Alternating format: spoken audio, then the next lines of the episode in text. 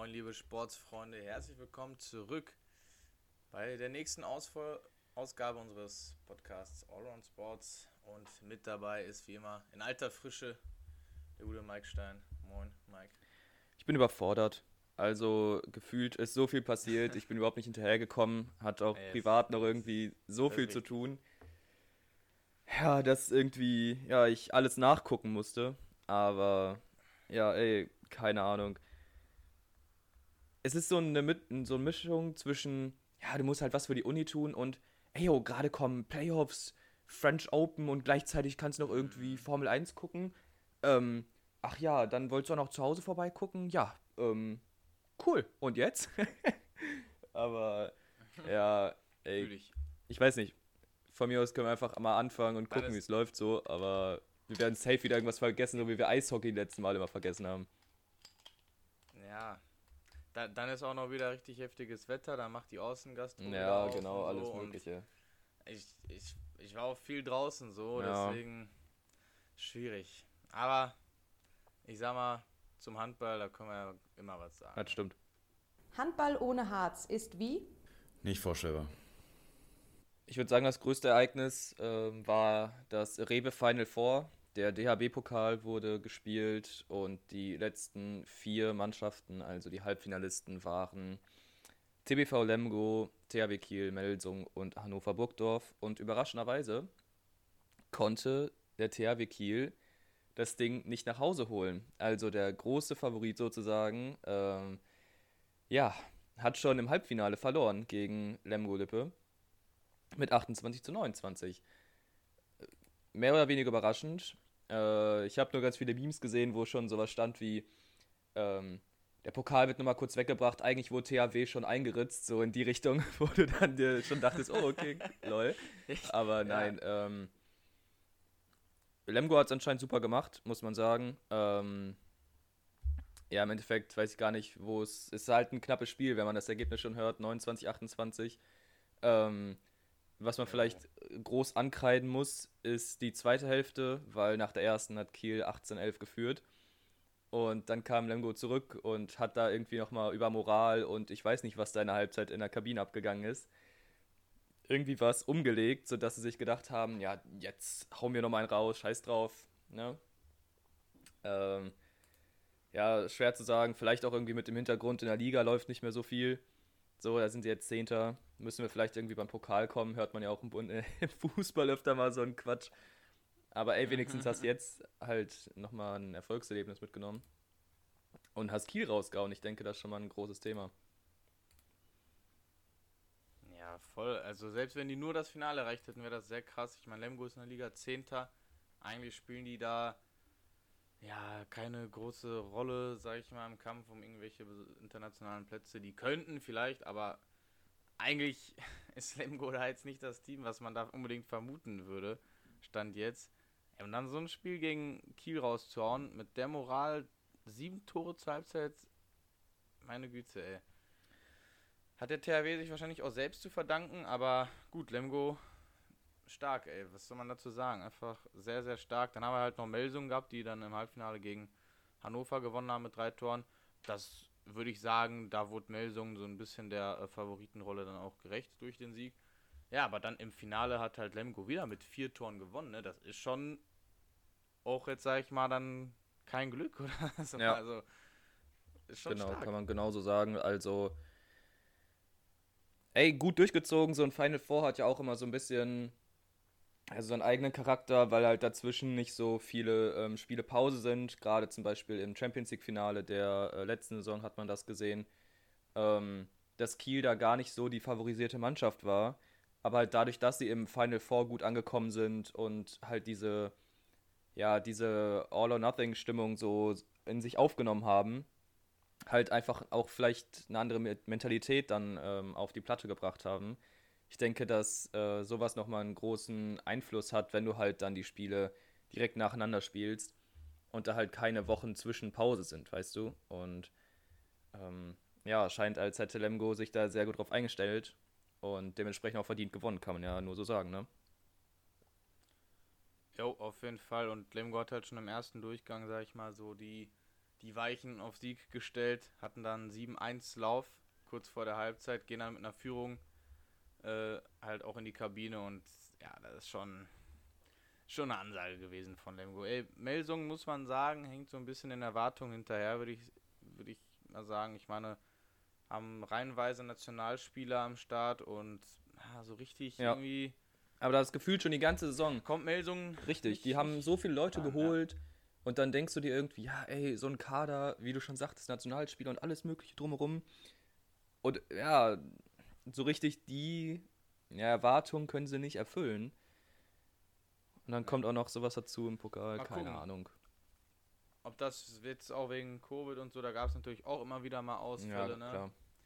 Aber ich weiß nicht, dennoch, wenn ich jetzt auch gerade die Namen gelesen habe, die dabei waren, äh, hätte Melsung das schon machen müssen. Aber ey, Glückwunsch an, an, an Lemgo, an den Underdog in diesem Final Four. Ja, Ähm, den kann man es auf jeden Fall auf jeden Fall gönnen. Gut, Hannover wäre jetzt noch ein bisschen krasserer Underdog, würde ich sagen, aber dennoch beide Teams nicht äh, im erwarteten Favoritenkreis für den Pokal. richtig. Gut, gut. Ja, also Pokal äh, haben wir somit auch mal besprochen. Dann können wir natürlich mal zur Liga kommen. So, erstmal äh, die kommen wir mal zu den Absteigern. Neben Tusem Essen steht jetzt auch Coburg als Absteiger fest. Ja, das Ding ist jetzt durch. Also die beiden Teams, die man da so ein bisschen ja, erwarten konnte auf den letzten Plätzen, haben es jetzt bestätigt bekommen. Füchse Berlin gewinnen gegen Coburg mit 32 zu 20. Also verpassen den also ein bisschen den, den, den Todesstoß Richtung zweite Liga. Ja. Ja, es war schön mit den beiden Mhm. Teams, beide hochgekommen und direkt runter. Ja, Ey, so ist das in der, in der Liga, ne? Das ist, das ist nicht einfach. Genau, also ähm, für Aufsteiger immer schwer und ja, was, was soll man sagen? Also im Endeffekt können wir ja hingehen und sowas sagen, wie äh, vielleicht schaffen sie es dann aus der zweiten Liga wieder hochzukommen. Ähm, ich persönlich gerade Tusem kann ich mir sehr gut vorstellen, ähm, mit einer relativ guten Jugendarbeit, dass sie da noch wieder ein paar Leute hochziehen und so. Ist denkbar, Ähm, klar. Ja. Aber, ne, wie schon gesagt, da werden auch safe einige abhauen hier. Mhm. Ich denke mal, zumindest einige krasse Angebote bekommen. Ob die dann wirklich zweite Liga bevorz bevorzugen, ich, ich weiß es nicht. Tusem hat ja jetzt äh, auch mal wieder mit Fans gespielt. Also ich glaube so 480 irgendwie so Fans Ja. waren wieder mit am Start. Hat leider trotzdem nicht gereicht, um die Jungs nach vorne zu pushen. Mit zwei Toren verliert man, verliert man gegen die Eule in Ludwigshafen. Ähm, man muss dazu sagen, ich äh, habe es jetzt nur gehört, ich habe das Spiel nicht gesehen, aber ich habe schon einiges äh, gehört, wo die Schiedsrichter stark kritisiert Mhm. wurden. Hätten wohl sehr einseitig gepfiffen. Ja, wie gesagt, ich weiß jetzt nicht, ob es stimmt, aber das ist so ein so ein Ding, aber ist jetzt auch irgendwo egal. Wäre halt schön gewesen für die für diejenigen, die da, sag ich mal, einen Platz bekommen haben in der Arena Ja. Wenigstens nochmal einen Tusem-Sieg zu sehen, aber ähm, wenn die Inzidenzen und so stabil bleiben, dann werden die ja wohl noch das ein oder andere Heimspiel haben. Das denke ich auch. Ja, also Ja. keine Ahnung. Was ging denn sonst so? Wollte ich gerade sagen. Also, ähm, das, worauf ich mich ja am meisten gefreut habe, Magdeburg gegen Kiel, findet am Dienstag statt. Ähm, ich weiß gar nicht, ob das überhaupt ein Nachholspiel ist oder wie auch immer die das da geplant haben. Ah, Finde ich irgendwie, blicke ich im Moment nicht so ganz durch, was da überhaupt alles so die Das Ansetzungen sind. Das ist so wild. Verrückt. Ähm, naja. Also, Also Meldungen, die wir gerade kritisiert haben. Ich, bis ich das erklärt habe, das ist Ja, keine Ahnung. Ich verstehe das alles nicht. Äh, aber egal. Was ich sagen wollte, ist, äh, Melsung, die gerade noch auf dem, äh, ja, von uns kritis- kritisiert wurden, sind jetzt auf dem sechsten Platz. Ähm, haben theoretisch wieder Chancen, international zu spielen. Müssen noch ein bisschen gucken, ob sie den Platz halten können oder nicht. Ähm, aber ja, keine Ahnung. Also irgendwie vom Kader her müssen sie da auf jeden Fall hin, wie schon gesagt. Und Muss. mal gucken, was da noch so geht. Ähm, ansonsten können wir ein bisschen in den Abstiegskampf gucken. Da ist eigentlich ähm, ja relativ wenig passiert. Nordhorn hat weiterhin verloren, auch die Eulen Ludwigshafen. Äh, ah nee, das war Samstag, sorry. Äh, Eulen Ludwigshafen haben noch zwei Punkte mitgenommen durch einen Sieg gegen Tusem. Ähm, Und ja, ansonsten weiß ich auch gar nicht mehr so richtig, was ich dazu sagen soll. Wir müssen halt eigentlich nur oben reingucken. Ähm, Flensburg ist jetzt wieder, äh, dadurch, dass Kiel halt erst am Dienstag spielt, für ein paar Tage äh, Erster. Aber da ist halt das Spitzenspiel gegen Magdeburg, was wahrscheinlich nochmal ein bisschen was entscheiden wird, auch da oben. Ey, also wenn Magdeburg da Kiel noch. Ja. Wie geil wäre Kiel-Magdeburg unentschieden und Kiel-Flensburg punktgleich. Zu wild. das wäre Wäre schon krass. das wär ein sehr, sehr wünschenswertes Ja. Ergebnis für ein aus neutraler Auf jeden Sicht. Fall. Ähm, ja, dahinter wird halt nichts mehr passieren. Die beiden spielen ja die Meisterschaft aus. Vielleicht muss man noch nach unten gucken, ob jetzt die Eulen, die jetzt noch ein paar Punkte gesammelt haben, vielleicht nochmal an Barling vorbeikommen. Ähm, Denkbar. Nordhorn lebt auch noch, ne? ja, aber auch nur rechnerisch. Nordhorn ist noch nicht. Äh, ja, nur. Also, Nordhorn ist so. Das ist ein schwieriger Genau. Fall. Rein rechnerisch ist noch alles. drin, So, ne? genau. Also rein rechnerisch kann da noch was passieren. Ja, aber so wirklich auch wieder nicht. Keine Ahnung. Also dadurch, dass die Eulen Ludwigshafen jetzt in den letzten Spieltagen echt nochmal ein bisschen aufgeholt haben, kann es passieren, dass die nochmal an Barling vorbeigehen und halt noch oben bleiben. Ähm, kann man ja mal hier nochmal auf nächster Spieltag klicken und sich angucken, was da so passiert. Eulen spielen gegen Leipzig, das wird schwierig. Äh, Barling gegen Coburg, die könnten da nochmal dann Punkte mitnehmen. Ja, und dann sind wir auch schon am 35. Spieltag, wo es dann nochmal irgendwie weitergeht. Und auf einmal Ja. dann alle gleichzeitig spielen, das ist ja schon mal eine, eine gute Sache. Ja, ähm, Ja, und, Eulen, Magdeburg. Ja, es wird, es wird sehr schwierig für die Eulen Ludwigshafen, muss man sagen, aber eventuell mit ein bisschen ein paar Strauchlern von Barling kann da was passieren, aber ich würde mir jetzt keine äh, großen Hoffnungen machen, ehrlich gesagt. Ja, nee, würde ich auch nicht. Besser ist das, man macht sich diese Hoffnung Ja. nicht. Ist schon ziemlich schnell abzusehen gewesen, tatsächlich, wer so wahrscheinlich die Absteiger sein werden. Ja, die haben einfach schon in der Ja, trotzdem restlichen Saison nicht so viel geleistet. So, die haben am Anfang zu wenig Punkte geholt, um dann halt irgendwas mitzunehmen, Ja. deswegen. Das, das ist es. Schön gespielt, nichts draus geworden. Ne? Das ist so ein bisschen Das das stimmt. Ding. Ja gut, da äh, ist wie gesagt nach wie vor auch oben nichts entschieden. Bleibt weiter eng, da halten wir euch auf dem Laufenden.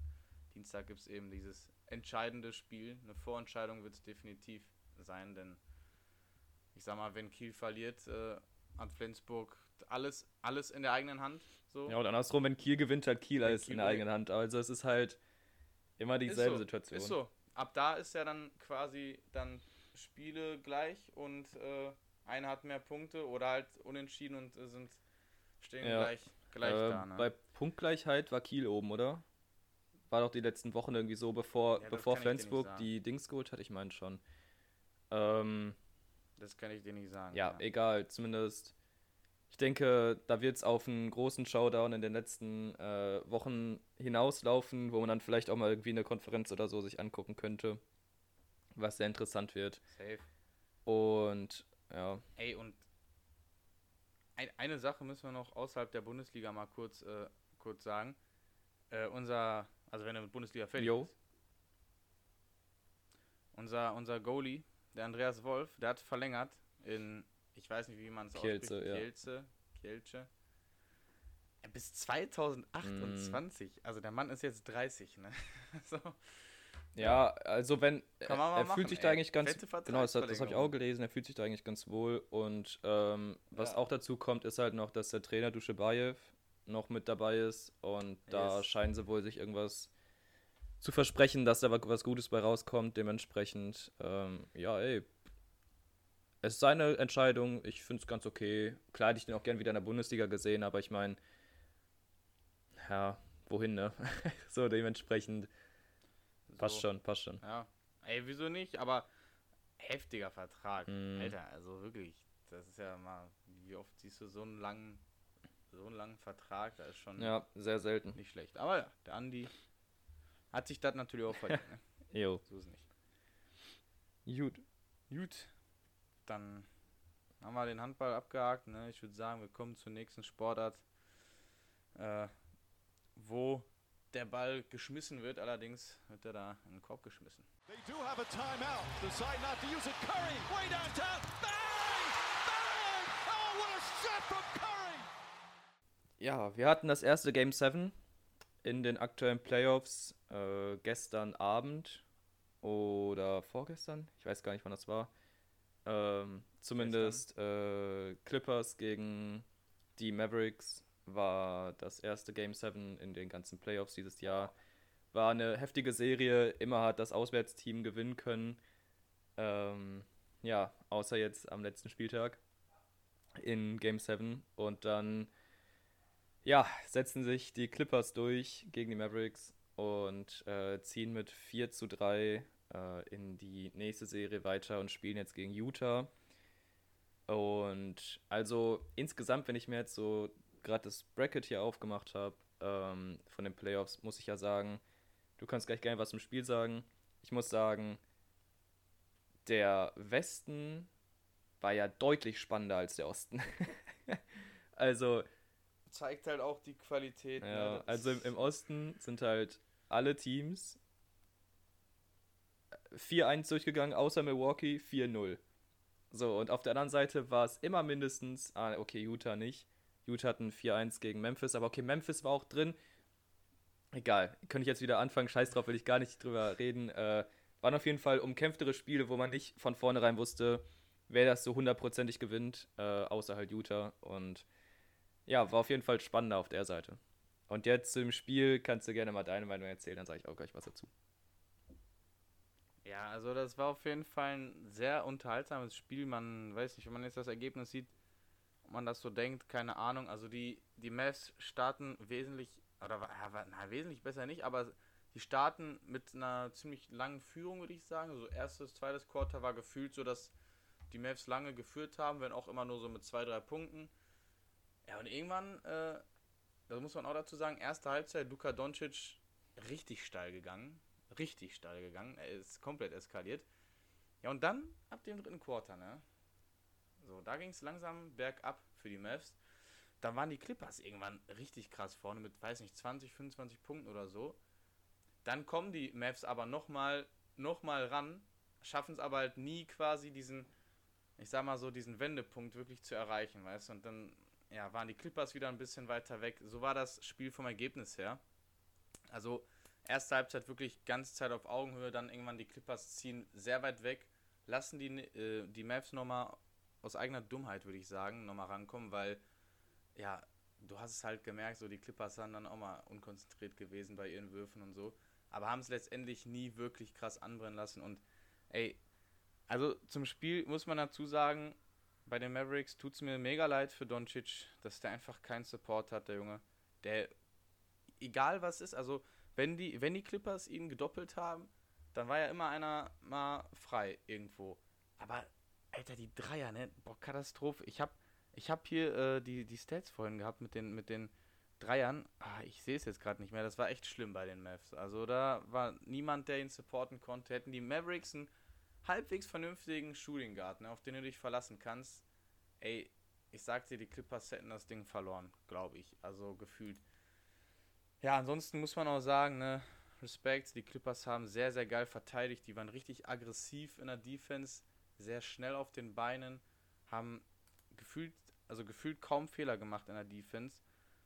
Kawhi war auch wieder sehr, sehr stark unterwegs. Der hat vorne dominiert, hinten hat der auch mit abgeräumt. Also das sah schon nach einer starken Vorstellung aus. Und was halt bei den Clippers, finde ich, was da krass war, irgendwie, ähm, es hat auch jeder irgendwie mal Verantwortung übernommen. Also Paul George war jetzt nicht überragend, aber ob das auch jemand wie, wie, wie, wie Marcus Morris ist, der die Dinger da reingemacht hat, hat richtig geil die Dreier geshootet. Ob das ein Terrence Mann ist, die haben sehr, sehr stark gespielt, haben sich verdient, aber dennoch Ne, ich sag dir, wenn du dir die Highlights anguckst, ein, ein Doncic kann einem schon leid tun, weil, ey, das, da fehlt der Support. Die brauchen einen. Und der Junge ist, weißt du noch mal ganz kurz, was richtig krass ist? Da haben wir gestern drüber diskutiert, wie alt der so ist. Ich dachte so, ja, 25, 26. Alter, der Typ ist ein Jahr älter als du. Und der hat die Jungs, hat er gecarried bis ja. Game 7. Und hat die fast noch weiter gecarried. Also. Ach, keine Ahnung. Also, das ist schon. Es ist wirklich schade um, um Luca. Also, sein, sein Supporting Cast, wie du gesagt hast, der fehlt halt schon. Also, Luca muss in dem Spiel, damit die halt ansatzweise competitive sind und sie waren ja nicht auf Augenhöhe, sondern sie waren halt immer so ein, so ein Stück hinterher. So. Muss, Ja. und, und um nur das zu erreichen, also dieses Stück hinterher, klar spielst du gegen Kawhi und PG und auch auf der anderen Seite, also bei den Clippers haben ja auch ähm, Reggie Jackson und so weiter, haben ja auch alle, wie du gesagt hast, äh, Marcus Morris, haben ja auch alle gut gespielt. So, das heißt, der Supporting Cast von Kawhi Leonard und Paul George war ja da, die haben gut gespielt. Ähm, und das fehlte Voll. halt absolut bei den Mavericks. Du, äh, du hast einen Tim Hardaway Jr. als anderen Guard, der halt irgendwie nicht stattfindet. Also, der hat ein Nee. Plus Minus von minus Also 15. wirklich. Das heißt, wenn Tim Hardaway auf dem Feld stand, haben die Mavericks insgesamt minus 15 Punkte gemacht. So, die haben nur verloren, wenn der auf dem Feld stand. So, auf der anderen Seite, Der hat aber auch wirklich Scheiße gemacht. Sorry, Alter, meine Güte. Also der hat. ja, also da waren Würfe war bei, wo ich mir auch dachte, Bro, keine- lass es sein. Ja, Ja, er nimmt sich die Dinger, wo ich mir denke, Junge, da stehen drei Mhm. Verteidiger Ja. gefühlt vor dir.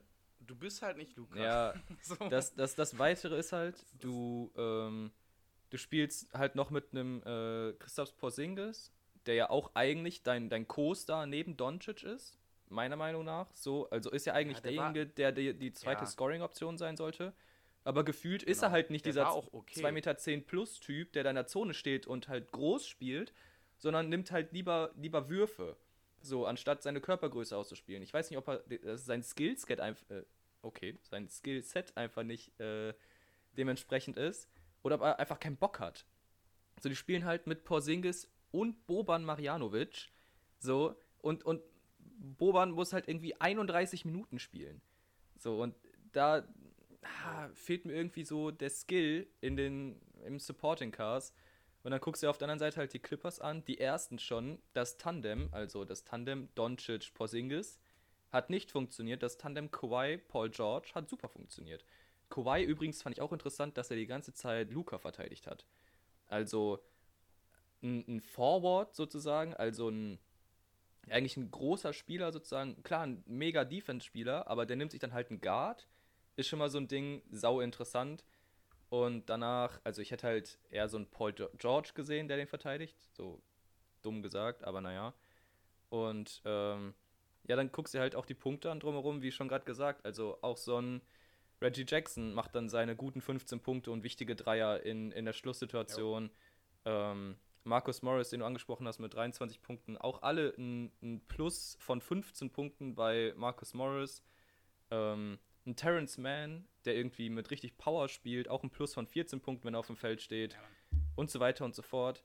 Ähm, ja, das fehlt dann wahrscheinlich bei den Maps so ein bisschen, um das Spiel dann nach Hause zu holen. Ich fand es ein bisschen schade für Dirk, der in der Halle war und sich das Ganze angeguckt hat und dann am Ja, Ende ja, sieht, wie dann sein Team rausfliegt. Das war ein bisschen, ja, schade zu sehen für uns jetzt aus der deutschen Brille. Äh, ja, aber egal.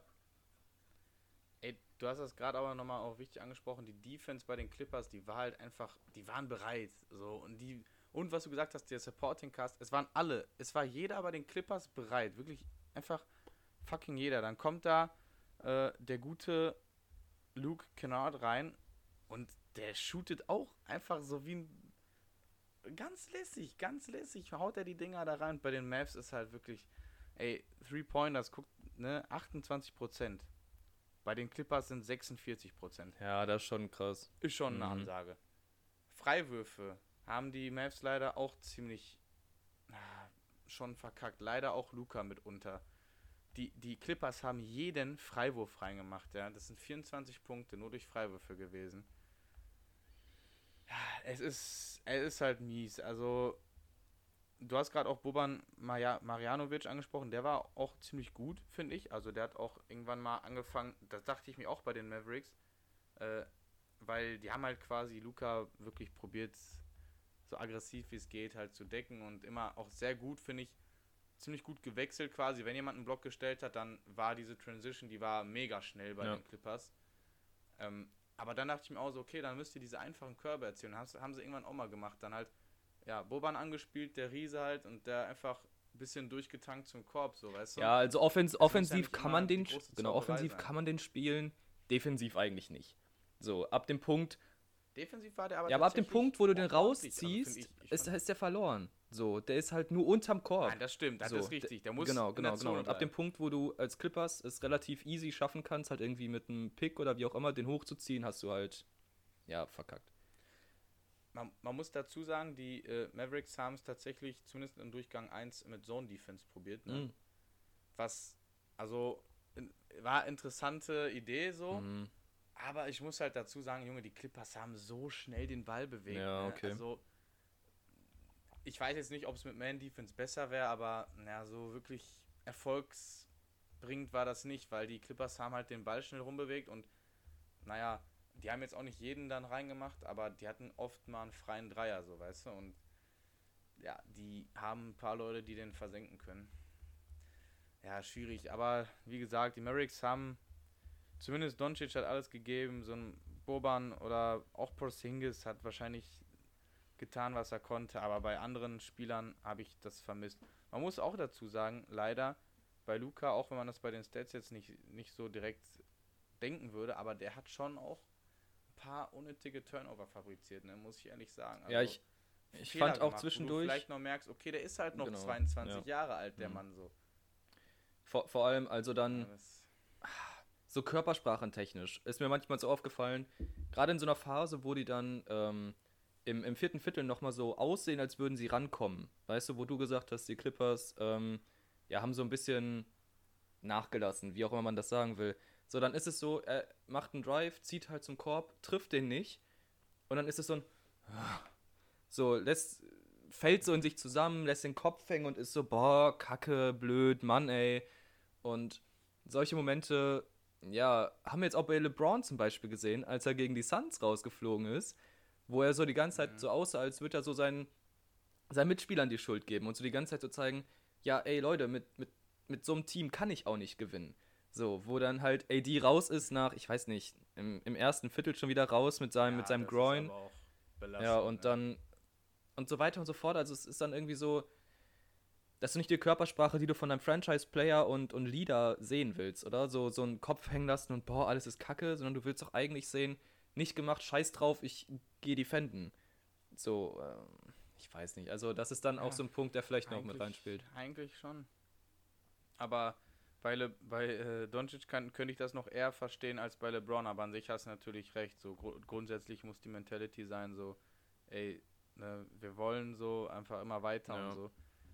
Aber Luca, keine Ahnung, Alter, der hat ich, das kann einem leid tun. Also was da, was die anderen Mitspieler von dem teilweise fabriziert haben, ne, Mhm. wirklich unfassbar. Und ey, diese apropos hier Körpersprache und so, ey, Kawhi, der war, Alter, der war von Anfang Der hatte an, Bock. der war so focused, der war, der war Ja, locked in, ja. Alter, der war einfach bereit, hatte Bock, Junge, der Typ ist, also von den Punkten her, würde man noch sagen, okay, ne, 28, äh, ja, 28 Punkte ist schon stark, ist jetzt aber auch nicht so dieses Spiel, wo der 45 hatte, aber so dieses Auftreten an sich war schon so dominant. Ja, und so, vor allem du, was ich mein? defensiv, finde ich. Also halt, wie er dann Luca verteidigt. Also Ja. One-on-One, wo Ja, du dir so denkst, voll. ey, Luka Doncic sah so die ganze Zeit aus, als wäre er unstoppable. Und auf einmal stellen sie Kawhi dagegen und der sieht so nach, ich weiß nicht, also klar macht der 46 Punkte, aber halt nicht immer nur gegen Kawhi. Und wenn der dann da steht, sieht er so aus, als könnte er den irgendwie, ja, halt besser verteidigen als alle anderen, weil er halt irgendwie Bock hatte. So, keine Ahnung. Ähm, ja. Also, die Clipper sind auf jeden Fall heiß. Die sind jetzt on fire. ja, mal gucken, wie die gegen Utah sich schlagen. Ich würde noch mal kurz äh, Genau. Auf den Rest ein bisschen gucken und wir tippen dann gleich nochmal den Rest. Ähm, Genau. Also die Halbfinals. Und wir müssen noch mal kurz sagen, wie unsere Tipps waren. Ja, Warte mal, wer hat auf die ähm, Clippers gesetzt? ich hab's hier liegen. Also, wie ist es denn ausgegangen? Wir haben beide gesagt Utah in 6, es war Utah in 5, haben wir schon mal nix richtig. Dann, äh, ich habe gesagt Clippers in 7. Da ist er, der Profi. Der Profi. ähm, Der- Denver der Profi. hast du äh, Denver in 6. Nein, hab ich Denver in 6. Zack. Der Profi. Du hast gesagt Portland in 6. Der Profi. Ähm, wir haben beide gesagt Lakers in 7. Äh, du sagtest 76ers in 5. Ja. Hast du recht. Ich habe Okay, gesagt nice. 76ers in 4. Äh, ich habe gesagt Atlanta in 6, du hast Knicks in 7 gesagt, war beides nicht Ja. richtig. Bucks in 4 hattest du richtig. Und Nets in 5 hatte ich richtig. Also ein paar waren dabei, steht 3 zu 2 mit Ergebnissen, aber ist, ja, denke ich mal, ein bisschen schwierig gewesen. Vor allem, also so Sachen, wo halt eigentlich ein Sweep in der Luft lag, so und das dann nicht geworden ist, keine Ahnung. Oder so umkämpfte Sachen, wo man gedacht hat, dass die Knicks und Atlanta sich ein bisschen mehr Ja. ja, ausgleichen irgendwie. Geht dann 4-1 an die Hawks und jetzt vor allem die Hawks gewinnen das erste gegen die 76ers. Auch schon wieder, also krass zumindest. Äh, Embiid hat wieder gespielt und trotzdem können sie das Spiel nicht gewinnen. Ja, so, äh, worüber müssen wir noch reden? Eigentlich müssen wir noch reden über Portland. Ähm, Portland gewinnt trotz Riesenleistung von Damian Lillard, der da Punkte ballert ohne Ende. Also auch mit guten Quoten äh, gewinnen sie nicht. Kann, kann ja, nur leid gewinnen sie nicht gegen. Denver. Und im Endeffekt, das, was ich die ganze Zeit dann lese, ist, er wünscht sich einen neuen Trainer, irgendwie Jason Kidd oder so, hat er irgendwie selbst geschrieben. Ähm, Junge, und auch drumherum, genau, Club und, suchen, und das ist genau der Alter. Punkt. Also entweder geht Lillard oder er braucht halt neue Leute dazu. Also er braucht sowohl Größe als auch Defense. Ähm, ehrlich gesagt, CJ McCallum ist ja jetzt nicht so der beste Support. Klar, der macht seine guten Punkte und so, sind auch gut befreundet, das passt alles. Aber wenn man halt gerade in, also Lillard ist halt aktuell schon fast in MVP-Form, da ähm, musst du halt jetzt hingehen und sagen, okay, ich muss jetzt die aktuelle Phase mitnehmen, wo ich in meiner Prime bin und halt auf den Titel gehen. Und halt entweder tauschst du jetzt halt wirklich bei den Lakers Schröder für Lillard, was halt, also das wäre das wär sauwild, das- wirklich, das wäre zu krass. Oder halt du tauscht halt irgendwie CJ McCallum für einen anderen Guard oder halt noch einen anderen Spieler so. Ähm, vielleicht auch ein Big Man. Lillard kann auch einfach zu den Knicks. Der kann einfach zu den Knicks kommen. Die Knicks haben schon eine solide Basis, haben ein junges, gutes Team. Den fehlt, ein- den fehlt ein Baustein. Den fehlt, wir haben darüber gesprochen, den fehlt einer, der mal die Punkte droppt. Der mehr als 20 Punkte macht im Spiel. Einer fehlt den. Das ist der perfekte Spieler für die. Ich sag dir das. Das wird eine sexy Starting Five bei Aber dann, dann, dann musst du halt wieder Knicks. auch Derrick Rose rauswerfen und das möchte ich auch nicht. Wie so rauswerfen? Dann lass dir nur einfach. Die Rose wird sind schon. beide Point Guards. Einer von denen geht halt. Beide Ah, Point klar, Guards du mal einfach mit. Junge, keine Ahnung, die finden. Die finden schon eine Lösung, Mann, glaub mir Mhm. mal. Oder packst du Lillard mal auf Shooting Guard oder Mhm. so. Lässt du den halt die ganze Zeit Dreier schmeißen. Ja, meine Güte. Ja, Also, na, gibt mm, Schlimmeres. Ich weiß nicht. Also ich kann mir dieses Lakers-Ding vorstellen. Also das ja, wäre, Lakers ist wär realistisch krass, und wäre auch schön. weil halt alle schon wieder sagen, ja, Schröder ist halt gone. So. Ähm, Ja, Schröder kriegt jetzt viel Ja. ab gerade, ne? Aber ey, Schröder hat gut halt gespielt in der Zeit, wo Anthony Davis und LeBron James raus waren. Da war er am besten und mit Das denen richtig. kombiniert war er wieder scheiße. So, dementsprechend passt das schon. Vielleicht Ja. braucht er einfach drumherum einen anderen Aufbau. Ich weiß nicht, wie man das sagen soll. Also sowohl vom, vom Teamgefüge, vom taktischen, als auch vielleicht vom Teamzusammenhalt, weißt du? So, dass du halt nicht den einen King LeBron James in deinem Team hast, sondern so mehr Mhm. mehr Team-Team. So, ich weiß nicht, wie ich das sagen soll, aber ja. Vielleicht sowas, keine Ahnung. Ähm, ja, aber ey, Lillard bei den Lakers wäre krank. Ähm, wird sich aber erst in der Offseason rausstellen. Dementsprechend sollten wir vielleicht lieber mal ja, in die aktuelle Saison gucken und mal tippen. Ich habe mir hier schon Notizen gemacht äh, und würde dementsprechend das Ganze mir hier wieder notieren und dann sowas fragen wie Utah Jazz gegen die LA Clippers. Clippers kommen jetzt gerade aus Game 7. Oh, shit. Wer gewinnt? Boah, das ist direkt, finde ich, das Schwierigste, was man tippen könnte jetzt. Das ist einfach direkt das Schwierigste. Also ich sag, ich sehe, ich sehe, äh, das finde ich mich witzig, weil irgendwie dann jetzt schon wieder so das Gelaber groß war von wegen, ja, die Clippers sind da jetzt äh, ganz klar am besten, hier beste Team und so. Also man muss immer noch bedenken, Utah ist halt das beste Team der Regular Season gewesen, ne? Das dürfen wir irgendwie nicht vergessen so. Ich sag trotzdem, weil, wenn, die Clippers so spielen, Junge, dann, dann kann Utah kommen, so, weißt du. Ich sag, die Clippers gewinnen, ne? Aber Ich sag, die Clippers gewinnen in 6. Okay. Was hast du dazu zu sagen? Ähm, ich mach mal kurz hier. Den hier. Oh. Ähm, ich glaube da nicht so dran. Aber das liegt mehr daran, dass ähm, Belastung nochmal ein Thema spielt. Die Jazz konnten sich ein bisschen ausruhen und okay. mehr auf die Clippers ein bisschen fokussieren. Ähm, ich weiß nicht, wie ich das sagen soll. Meiner Meinung nach kann ich mir nicht vorstellen, dass die Clippers da durchkommen. Ähm, die Jazz sahen halt auch einfach gut aus. Also unterm Korb, also der, der Zug zum Korb wird halt zugemacht von Rudy Gobert. Das heißt, sie müssen von draußen schießen. Vielleicht doch die Clippers? Es ist, es ist sau schwierig. Das wird eine sehr coole Serie. Insofern kann ich auch verstehen, dass es irgendwo schön ist, dass die Mavericks nicht weitergekommen sind, weil, ja, wenn die Mavs weiter, dann Hand aufs Herz. Ich glaube, Utah wäre dann mm, Endstation. Das denke ich auch. Clippers haben da echt noch die bessere Chance. Äh, ich gehe mit Utah in 7 und Donovan Mitchell gewinnt das letzte. oh, shit, okay. Okay. Ähm, Denver gegen die äh, Suns. Denver Nuggets gegen die Phoenix Suns. Da musst du anfangen jetzt. True. Ähm, Sun, Suns, Suns gewinnen, nein. Sun, Suns gewinnen äh, in in 6. Es wird ein 4-2. Ähm, ja. Na, Suns gewinnen in 6, Mhm. sagst du. Ich, ich weiß nicht, ich. Ich meine, bei Phoenix, das. das ich finde schon, das ist eine fette Ansage gegen LA zu gewinnen, gegen die Lakers. Auch wenn es ohne AD dann irgendwo war, ne, eine Zeit lang, aber. Oh, das ist schwierig, das ist schwierig. Ich. Ich glaube, dein Tipp ist nicht verkehrt, aber einfach mal um was anderes zu tippen, weil ich finde, dass es auch schon ein Duell nah auf Augenhöhe ist. Bin, ich sage ich, die Nuggets gewinnen das. Die Nug- Nuggets gewinnen es in 7, sag ich einfach mal. Gut. Vielleicht dreht Jokic ja nochmal durch.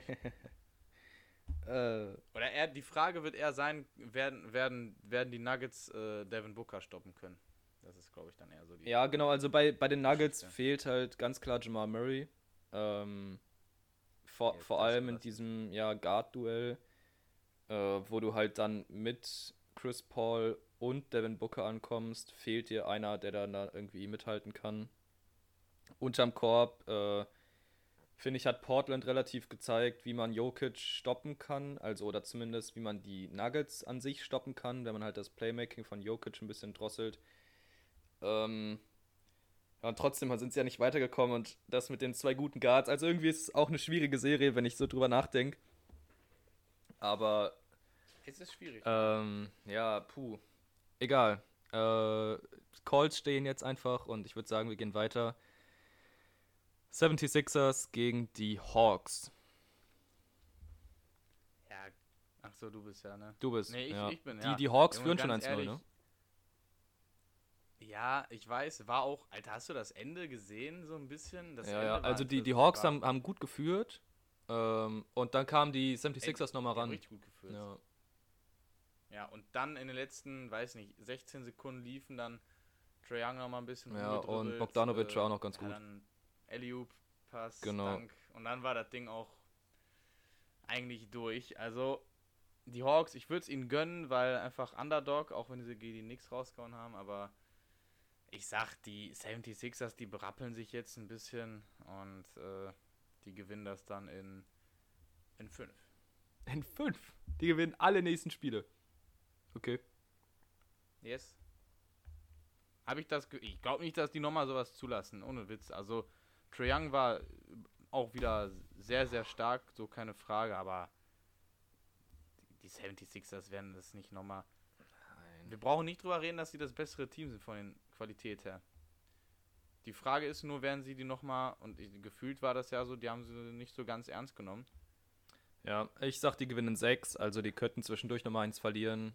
Äh, einfach weil Trey Okay. Young so einen Playoff-Modus den Swag hat und da ein bisschen, ähm, Ja, der vor allem der in. Atlanta dann nochmal, ja. Also das kann ich mir schon vorstellen.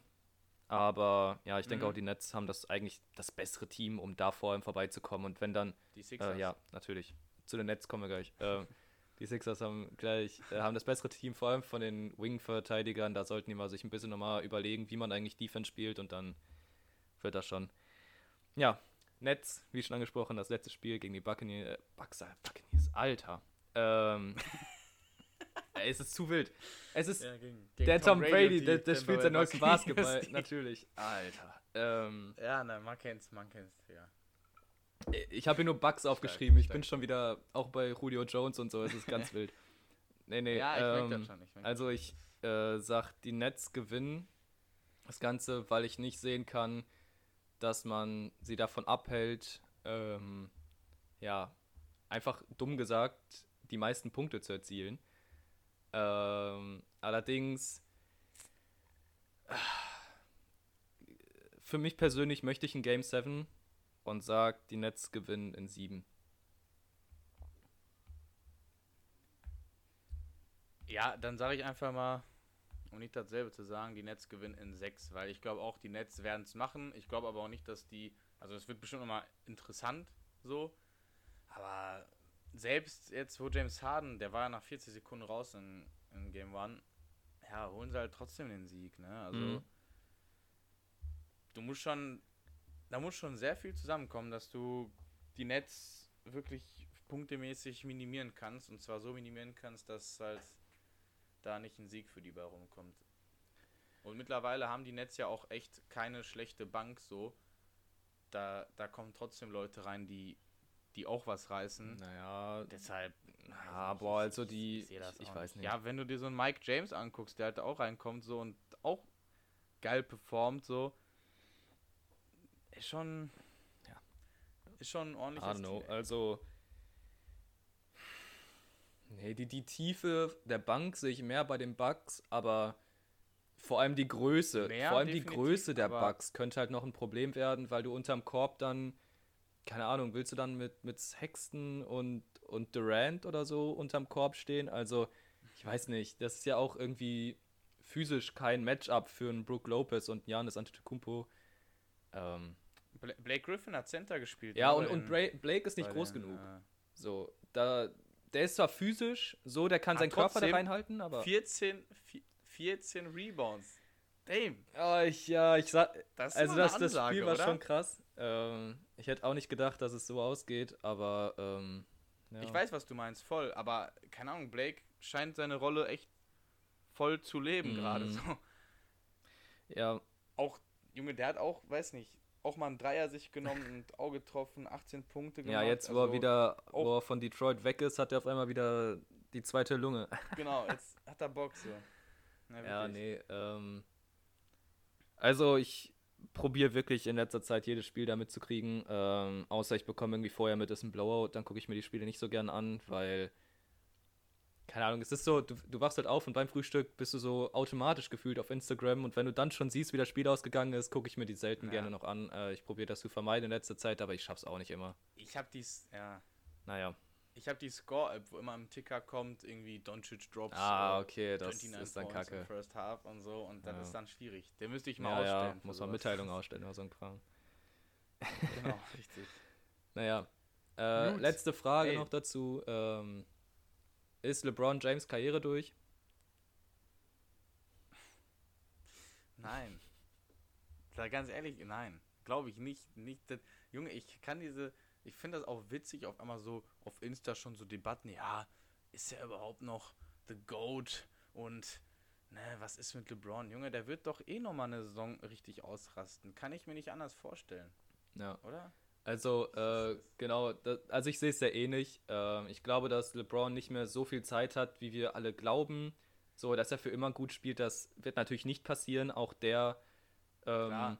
Trotz der Millionen, die er halt für seinen Körper und seine äh, physische Stabilität ausgibt, ähm, ja, wird er irgendwann zusammenbrechen, so, also jetzt nicht so zusammenbrechen, aber er wird halt abbauen.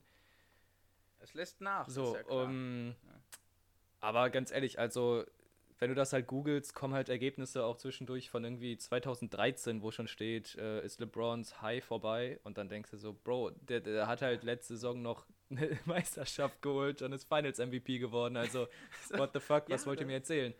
Ähm, ja, keine Ahnung, vielleicht nochmal mit einem Lillard kann er vielleicht nochmal sich einholen, aber ja, das Erstrunden aus tut natürlich auch seiner Legacy nicht so gut, ist alles nochmal ähm, ja, ein anderes Ding. Aber ey, mal sehen, was so noch kommt. Und ich würde sagen, ähm, raus aus der einen amerikanischen Liga und rein in die nächste. Nochmal ein kleines Update geben. Und ja. We 19! We 19! Ja, ähm, ich bin gestern Morgen aufgewacht und äh, habe, wie gerade schon erwähnt, dann irgendwann Instagram so mal ein bisschen durchgelesen und habe dann auf äh, als allererstes von einer deutschen Seite, nämlich Coverage Check, so eine amerikanische New, äh, amerikanische Football News Seite, war dann halt so, ja, äh, Julio Jones ist jetzt bei den Titans. Da dachte ich mir so, lol, hast jetzt irgendwie gerade, ist das gerade NFL-Memes oder so? Nee. Äh, ist anscheinend wohl richtig so. Ähm, er ist zu Derrick Henry und äh, Ryan Tannehill gegangen und ich mache mir ein bisschen Sorgen. Und AJ Brown. Ja, AJ Brown natürlich. Äh, ich mache mir ein bisschen Sorgen. Ich sehe da nämlich äh, die Playoffs von vor zwei Jahren, wie Derrick Henry unsere Defense diffarmt und Earl Thomas da einmal auf den Rücken dreht äh, und den als Vorblocker nutzt. Und denkt mir dann noch ein Julio dazu. Das äh, tut mir jetzt schon in der Seele weh, wie wir gegen die verlieren. Aber ja. Ich sag's so, wie es ist. Du hast es schon fast erwähnt. Äh, sie haben Corey Davis verloren. Und könnte eigentlich eine ganz gute Sache sein, dass er da jetzt wieder reinpasst. Äh, ja. Ich, ich, boah, ich finde es, glaube ich, für die Titans und für Julio Jones sehr gut. Für mich als Ravens-Fan kacke. So, ich glaube, das ist meine Meinung dazu, ja. Also, also ich glaube, der Titans GM, der plant schon äh, Termin für Super Bowl Party. weil äh, die Offense wird auf jeden Fall. Was mit der Defense? Also ich, ich, Ich weiß, weiß, gerade gar nicht, wen die haben. Defense ist schwierig bei den Titans. ja, die haben nur Safety aber guten, oder? Ganz ehrlich, aber die haben halt auch keine absolute Scheiß-Defense. Das ist ja auch nicht der Fall. Und, ey, Junge, diese Offense, also wie willst du das denn?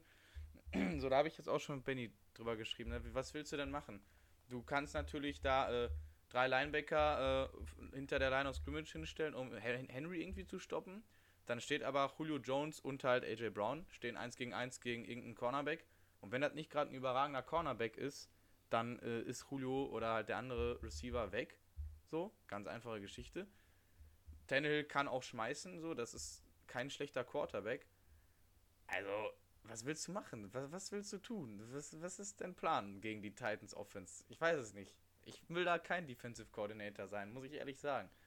Wird mir keinen Spaß machen, der Beruf. Ja, also die, die der Stelle. Titans Defense, sorry, ich habe gerade äh, nebenbei recherchiert, äh, die Titans Defense war die 24. Also unteres Drittel eher, äh, ist jetzt nicht so berauschend.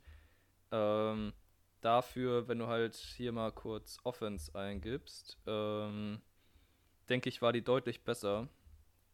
Ich, äh, Ja, safe. Tats ja, okay, 11. ist jetzt nicht so grandios geil, aber ähm, vier, vierte in Points ähm, ist schon krass, zweite in Yards. Und dann holst du dir halt noch einen Julio dazu. Und dann ist, ist- genau das, das taktische Ding dahinter. Ähm, ich kann mir gut vorstellen, dass sie die Leute einfach outscoren, äh, weil du kaum defensive Möglichkeiten dagegen stellst. Ähm, Ja. Ja. Ja, und ich weiß nicht, was, was haben die Titans denn äh, gedraftet? Die werden bestimmt irgendwas für die Defense gedraftet haben. Safe. So, und wenn, wenn da jetzt noch, weiß nicht, ein, zwei Spieler von irgendwie einschlagen, keine Ahnung, aber die müssen ja, die müssen ja irgendwen gedraftet haben für die Defense, weil alles andere äh, macht, glaube ich, einfach gar keinen Sinn für die Jungs. Äh, ich Also guck kann mal ich- kurz. sehe ich nicht. Wen haben wir denn? Äh, Caleb Ah, Farley. okay, guck mal, die haben. Ja, Schon mal, So. schon mal eine ganz gute Sache. Dann haben die einen Tackle mit Dylan Raduns. Oder keine Ahnung, wie man ihn ausspricht. Dann noch einen Linebacker, Cornerback, noch ein ja, Receiver. du. Ja, es ist ein stabiler Draft. Also, ja, jetzt noch ein Julio dazu. Deswegen- das könnte schon übel werden. Deswegen, wir wissen nie, äh, auch, keine Ahnung, wir sehen jetzt hier nur irgendwie Sechstrunden-Pick, Brady Breeze, Safety. Wir wissen alle, die Runde hat nichts zu bedeuten. Die haben auf jeden Fall Defense äh, gedraftet, haben einen Edge gedraftet, wie du gerade gesagt hast, dann noch einen Cornerback und so. Also, wir wissen ja gar nicht, ob die, ob die Jungs vielleicht doch ganz gut einschlagen. So, und wenn die Defense, sag ich mal, halbwegs brauchbar wird, mit einer guten, richtig guten Offense, ey, das könnte schon sexy werden. Du musst mal dran denken, also die Chiefs haben jetzt auch keine Mega-Defense, ne? So, die haben einen Honey Badger, die haben, ja, die haben keine schlechte D-Line, aber überragend ist das nicht. Und trotzdem schaffen sie es halt ins Super Bowl. Ich sag dir, für mich sind die Titans, wenn die Defense halbwegs mitmacht, absolut Super Bowl Contender. Ich sag nicht höchster Favorit, aber Contender definitiv. Also mit, dem, mit dem, was da jetzt rumläuft. Ähm, ja, also der, der Punkt dabei ist, mh, wir overhypen Teams schnell in der Offseason. Das passiert sehr schnell. Ähm, True, also, ich true. weiß nicht, guck dir die Cardinals an, wo wir gesagt haben, ja, ja, safe jetzt mit, mit Hopkins. Die sind eigentlich schon im Super Bowl. Dasselbe haben wir über die Browns gesagt. Ähm, und so weiter und so fort. Die haben ja auch alle individuell gute Spieler, äh, nur dann am Ich- Ende Ja, aber ich wollte gerade sagen, sowas Ja. wie wie Browns hätten halt auch gut und gerne im Super Bowl stehen können. Ne? Das war letztendlich ein, Ja, eine wenn du dich Schiri-Entscheidung. an das Spiel erinnerst, Ja. das waren wirklich Millimeter-Entscheidungen. Also ich weiß, was du meinst. Die, die Journey, die ist lang. Ey. Genau, also wir, wir overhypen Teams schnell. Dementsprechend würde ich mir diese Teams immer gerne einmal in der Season angucken, ob die mir überhaupt gefallen, so wie die das umsetzen. Aber alleine von dem Theoretischen, wenn man das klug macht, was du jetzt schon gesagt hast, ähm, also mit dem, was sie da rumlaufen haben und du halt One-on-One-Matchups außen hast, äh, sowohl Julio als auch AJ Brown werden dich da vernichten. So, äh, Ryan Tannehill kann den Ball relativ gut werfen, das wird reichen, weil du halt einfach sonst Derrick Henry nicht gestoppt bekommst und der dir wieder 2000 Yards die Saison reinbuddert und dann denkst du dir auch, Bro, also was, was willst du halt machen? So. Irgendwo Ja. fehlen dir dann die Möglichkeiten. Und dann guckst du nur blöd. Ähm, ja, also ich weiß, ich weiß, was du meinst. Es, es passt auch sehr gut, muss ich auch sagen. Nur ich persönlich habe, wie gesagt, ein bisschen Angst dann um die Saison meiner Ravens. Aber was soll ich machen? Ey, man muss noch mal kurz sagen, was, was haben die Titans dafür abgegeben und eigentlich Apfel und ein Ei. Also, Ja, ein, ein Second-Round-Pick ist schon viel für so einen alten Receiver. Zweitrunden-Pick ist schon ordentlich. Ist auch, finde ich, irgendwo, klar, du kannst halt als Falcons, hast du ja schon mal gesagt, hast du letzte Woche oder vorletzte gesagt, kannst du nicht viel mehr fordern.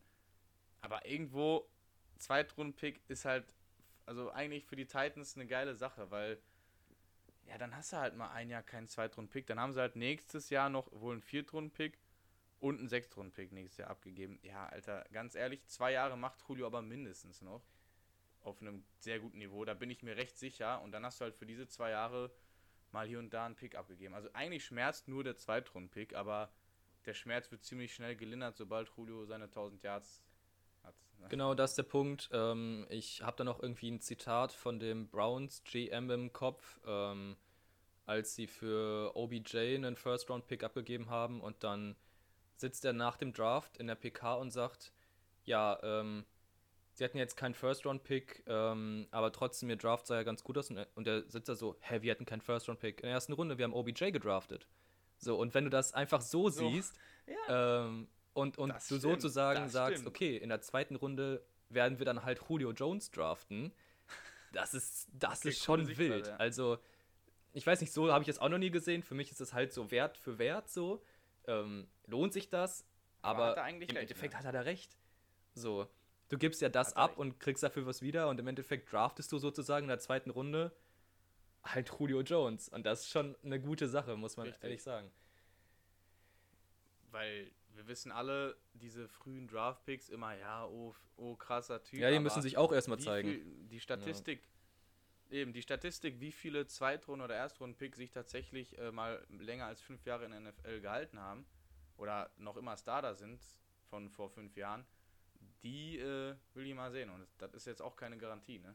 Und bei Julio weißt du, was du bekommst, ne? Das ist halt Facts. Ja, Facts. das stimmt, genau. Ähm, ja, ansonsten war da, glaube ich, nicht mehr viel. Also Vorgeschichte war da ein bisschen, wo der da irgendwie in so einer Live-Show irgendwie was gesagt hat, aber ich finde, das ist jetzt alles egal, jetzt wo er getradet wurde. Und Es ist scheißegal. ja, vielleicht ähm, lassen wir dann mal das Thema Football und kommen zum nächsten, damit wir heute wirklich nochmal fertig werden, bevor ich wieder in der Vorlesung sitzen muss. Das wäre gut. Schirle. Der kommt an. Mach ihn! Mach ihn! Er macht ihn! Mario Götze! Das ist doch Wahnsinn! Jo, äh, wir sind Europameister. Wie fühlst du dich? Ja, ey, ich fühle mich sehr, sehr gut damit. Ja, das ist ein gutes Vorzeichen für die, für die, ich wollte schon fast sagen, für die richtige EM. Das wäre jetzt ein bisschen Disrespect. Ähm, nee, aber geil. Ist auf jeden Fall eine coole Sache. Hat mich gefreut, ne? Die deutsche U21-Nationalmannschaft hat es geschafft. 1 zu 0 siegen wir im Finale gegen Portugal. Und ähm, man kann sich das angucken, ne? Also man kann sich das echt anschauen, was die Jungs fabrizieren. Spielen teilweise sehr, sehr äh, ich würde sehr zielstrebigen und sehr, ja, so präzisen Fußball, weißt du, so schnell, präzise in die Spitze, geile Aktion. Ich weiß nicht, hast du das Tor die auch angeguckt? das im war echt cool. Finale Von Lukas Ich habe sogar ein bisschen gesehen, so die letzte halbe Stunde noch, Pass. dann war ich wieder zu Hause. Ja, überragender Pass von Riedle Baku und ein Matcher. Vielleicht ist das mal für die Zukunft ein wirklicher Stürmer für die DFB. Mhm. Ja, also was ich geil fand, war, ähm, was alle so betont haben, ein, ein Zusammenhalt, ein Teamgefüge, was so mein größter Pluspunkt an, an Mannschaftssport ist, den es überhaupt gibt. Also ähm, gemeinsam Erfolge feiern, gemeinsam leiden, sich wieder zusammenraufen und gegenseitig anfeuern ist so ein Ding, was ich einfach liebe. So, ähm, alles Mögliche und genau das hast du in dem Team auch gesehen. So, da war ein Teamzusammenhalt, die alle irgendwie gut funktioniert haben und, und Bock hatten, miteinander halt Fußball zu spielen. Und äh, ich denke, das ist vor allem so ein deutsches Phänomen äh, der Nationalmannschaften, wo wir ja nie immer so die, ja, die, die, die besten Teams hatten, also individuell, so auch 2014 waren wir nicht das beste Team von den individuellen kein- Spielern, sondern wir waren einfach das beste Team-Team. So. Und ähm, das war ja irgendwie gefühlt schon immer so ein bisschen so, dass wir so über, ja, ich will es jetzt nicht Leidenschaft nennen, aber ich weiß nicht, halt über einen über einen Zusammenhalt gekommen sind. Ja. Und das äh, jetzt schon in der U21 zu sehen, macht eigentlich nur Hoffnung für den, ja, sehr, sehr weiten äh, ja, Blick in die Zukunft für unsere Nationalmannschaft. Absolut. Wobei ich halt auch echt mal gespannt bin. Ich meine, die Jungs können sich jetzt erstmal freuen, so, die haben es jetzt erstmal geschafft. Ähm, aber wenn ich mir halt mal angeguckt habe, äh, hat letztens der Kicker halt gepostet, ne? Von 2017 zum Beispiel, die U21-Nationalmannschaft, welche Aufstellung da halt äh, auch im Finale gestanden hat, gegen Spanien war das damals, da haben sie sogar Jo. gewonnen. Wer von den Jungs spielt jetzt in der Nationalmannschaft? Von der Startelf ist es genau einer. Gnabry? Serge Ja. Gnabry. Einer von elf. Das muss man halt einfach im Hinterkopf behalten, finde ich. ich. Ich gönne den Jungs das voll, ich freue mich mega für die, aber dann noch mal diesen Weg zu schaffen, ey, das wird heftig. Und da sehe ich aktuell auf jeden Fall so einen Florian Wirtz, safe. ja, Also, der war ja schon fast in der, in der A-Nationalmannschaft und dann haben sie da so ein bisschen rumgewurstelt und sich zusammen Richtig. abgesprochen, wie sie das Ganze machen. Ja. wenn der jetzt nicht noch irgendwie anfängt, äh, weiß nicht, sich selbst ein paar Eigentore einzuschenken, dann wird der auf, früher oder später definitiv äh, dort ankommen. Auch ein Niklas Dorsch äh, zum Beispiel ist ein Spieler, der wohl sehr überzeugt Mhm, hat, Das stimmt. äh, Ja. auch im Finale speziell. Da dürfen wir gespannt sein. Also auch so ein Riedle Baku ist jemand, der, wo man oft gehört hat, ja, den hätten wir gern schon in der A-Nationalmannschaft gehabt. Aber ich denke mir mal, sollen die Jungs mal erstmal noch das Turnier mitnehmen und äh, A-Nationalmannschaft geht dann immer noch. Ne? Ja, also ich glaube auch, dass, ähm, also vor allem jetzt bei Riede Barkuda halt der Punkt ist, wenn du jetzt schon mal U21 Europameister geworden bist, hast du schon mal so einen international guten Eindruck gemacht äh, und der Jo. führt dich dann weiter. Also ja, du kannst jetzt halt nur ein Beispiel nennen aus dem Kader, aber halt zum Beispiel so ein Gnabry hat sich gerade durch die U21 nochmal empfohlen und äh, ja, dann, also das war schon ein kleines Sprungbrett für ihn, muss man ja schon so sagen. Aber ja. De definitiv, definitiv. Ja, ansonsten ähm, sprechen wir schon so halb die A-Nationalmannschaft an. Äh, Würde ich gern mit dir einmal so durchgehen, wie du denn so die Mannschaft siehst. Also es gibt ja so diverse Ideen, wie wir das Ganze spielen. Ähm, und jetzt erwische ich dich einfach mal kalt und frage dich mal nach deiner Lieblingsstartelf, wie du so spielen würdest. Weil interessiert mich schon ein bisschen. Wir hatten da schon diverse Diskussionen so im Freundeskreis drüber äh, welche Verteidiger du spielst, ähm, welche Formation generell und so weiter und so fort. Und da würde ich gerne wissen, was du so für dich persönlich da am besten siehst. Okay, also ich, ich kann dir sagen, ich, ich will noch mal kurz hier reinschauen, wer tatsächlich jetzt alles von den Jungs dabei ist. Aber ich Also- habe eigentlich jetzt schon ziemlich äh, alles im Kopf, würde ich fast behaupten. Okay, also im Tor gibt es ja schon mal nur eine Möglichkeit. Gut, Tor starten wir mit Manu, alles andere wäre fatal. Fatal. So, ich bin, ich bin Riesenfan. Ja, Ja, sorry. Das wäre einfach fatal, ist so. Ich bin Riesenfan äh, eigentlich vom 4-2-3-1-System. Und ich würde je nach Gegner halt gucken. Ne? Wenn du jetzt Ah, vielleicht okay, gegen mhm. Frankreich spielst, wo, äh, wo die mit äh, 100 km/h in der Offensive ankommen, würde ich nicht mit Süle Hummels in Verteidigung spielen. Aber an sich würde ich Süle Hummels in Verteidiger, ähm, hinten rechts der Lukas Klostermann, hinten links Robin Gosens, hätte ich gern gesehen. Doppelsechs am liebsten. Wir gehen jetzt mal davon aus, dass alle fit sind, weil Goretzka wird nicht zu Beginn fit sein zum ersten Mhm. EM-Spiel. Das wurde schon gesagt. Kimmich, äh, Goretzka Doppelsechs. Ähm, Außenbahn halt Gnabry, Sané. Ja, und dann die Frage, ich würde tatsächlich, würde ich so starten, dass ich ähm, Müller quasi auf der in Anführungszeichen 10 beziehungsweise auf der, was er auch immer Also in der Mitte rumtouren lässt. Und äh, genau, und im Sturm würde ich tatsächlich äh, einfach mal den, den Timo beginnen lassen, zumindest. Okay. Weil ich immer noch an seine Qualitäten glaube und das habe ich auch schon mal mit Kollegen letztens gesagt, äh, besprochen. Klar, er hat gerade eine schwierige Phase so, aber Junge, ganz ehrlich, ne, weißt du, macht Werner jetzt das erste Tor im ersten EM-Spiel und damit den 1-0-Sieg, äh, ist er wieder der beste Stürmer Deutschlands. So, das ist halt, ich kann diese Berichterstattung kotzt mich übertrieben an.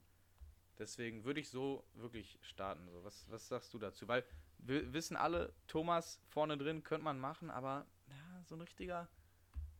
Ich glaube, er mag eher so diese Aufgabe, ich kann überall hin. Ich bin nicht in der Box, ich kann überall hin und alles machen so. Mhm. ähm, Ach so, ganz kurz, sorry, nochmal ganz kurz. Frage, ist der Toni überhaupt dabei? Toni ist dabei. Kroos? Äh, Dann möchte ich, Moment mal, dann möchte ich meine Aussage nochmal Mhm. revidieren. Dann möchte ich äh, Mittelfeld bestehend aus Kimmich, Goretzka, Kroos. Äh, von mir aus Kroos auf der 10, beziehungsweise das könnte auch mal rotieren. Goretzka auf der 10 hat sich auch schon mal geil gemacht, je nachdem, wo du mehr Physis brauchst.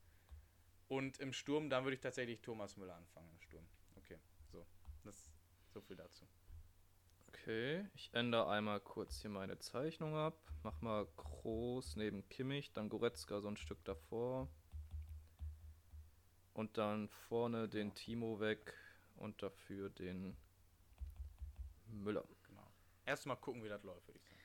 Okay. Ähm, wir hatten, also die Diskussion wäre jetzt nicht so, ja, wen nimmst du und dann hin und her, sondern wir haben auch da ein bisschen vertiefend. Ich würde auch sagen, dass es halt einen Unterschied macht, gegen wen du spielst, das, was du gerade sagtest. Ähm, die Außenverteidiger sind natürlich ein großes Ding, wenn du vor allem gegen so einen Angriff wie von den Franzosen spielst. Wenn du halt gegen Coman, Mbappé, äh, Dembele und wer da noch alles so rumrennt, die alle gefühlt 99 Pace Ja. haben, da musst du natürlich irgendwelche Außenverteidiger haben, die da mitkommen, genauso wie auch Innenverteidiger. Ähm, da kannst du nicht mit Süle Hummels spielen. Sehe ich auch so. Generell ähm, spiele ich gerne Dreierkette. Äh, ich finde, das ist das beste Prinzip äh, taktisch, was du machen kannst. Ähm, wenn du Leute hast, die da spielen können. Und ähm, Also das ist die Frage. Meinst du, die kriegen das hin? Ich hab, ich kann mich an kein Spiel der DFB 11 erinnern, wo wir mit Dreikette gespielt haben und ich sag, das war solide. Nenn, nenn mir mal eins, wenn du eins im Kopf hast. Ich hab's boah, nicht- ich, nicht- also auch ehrlich gesagt, das letzte DFB-Spiel, was das, ich gesehen habe, ist ewig her. Ist würde. gefühlt 2018 gewesen. So. Ja, aber auch, Aber ja. auch, guck mal, okay, gegen Dänemark haben sie quasi dann auch wieder so ein variables Ding. Aber, aber Dänemark, da hat doch keiner gespielt. Da haben sie doch mit dem B-Kader gespielt. Da war doch keiner dabei. Doch. Namen sind hier so Kimmich, Sané, Müller, Gnabry, Süle, Hummels, Ginter, Gosens, Klostermann. Okay, interessant. Also Gosens, Klostermann sind unsere neuen Nummer 1 Verteidiger, ne? Da musst du dran denken. Ja, okay, also ähm, ich spiele mit. Äh, wait, ich mache mir auch einmal den Kader auf, bevor ich was vergesse.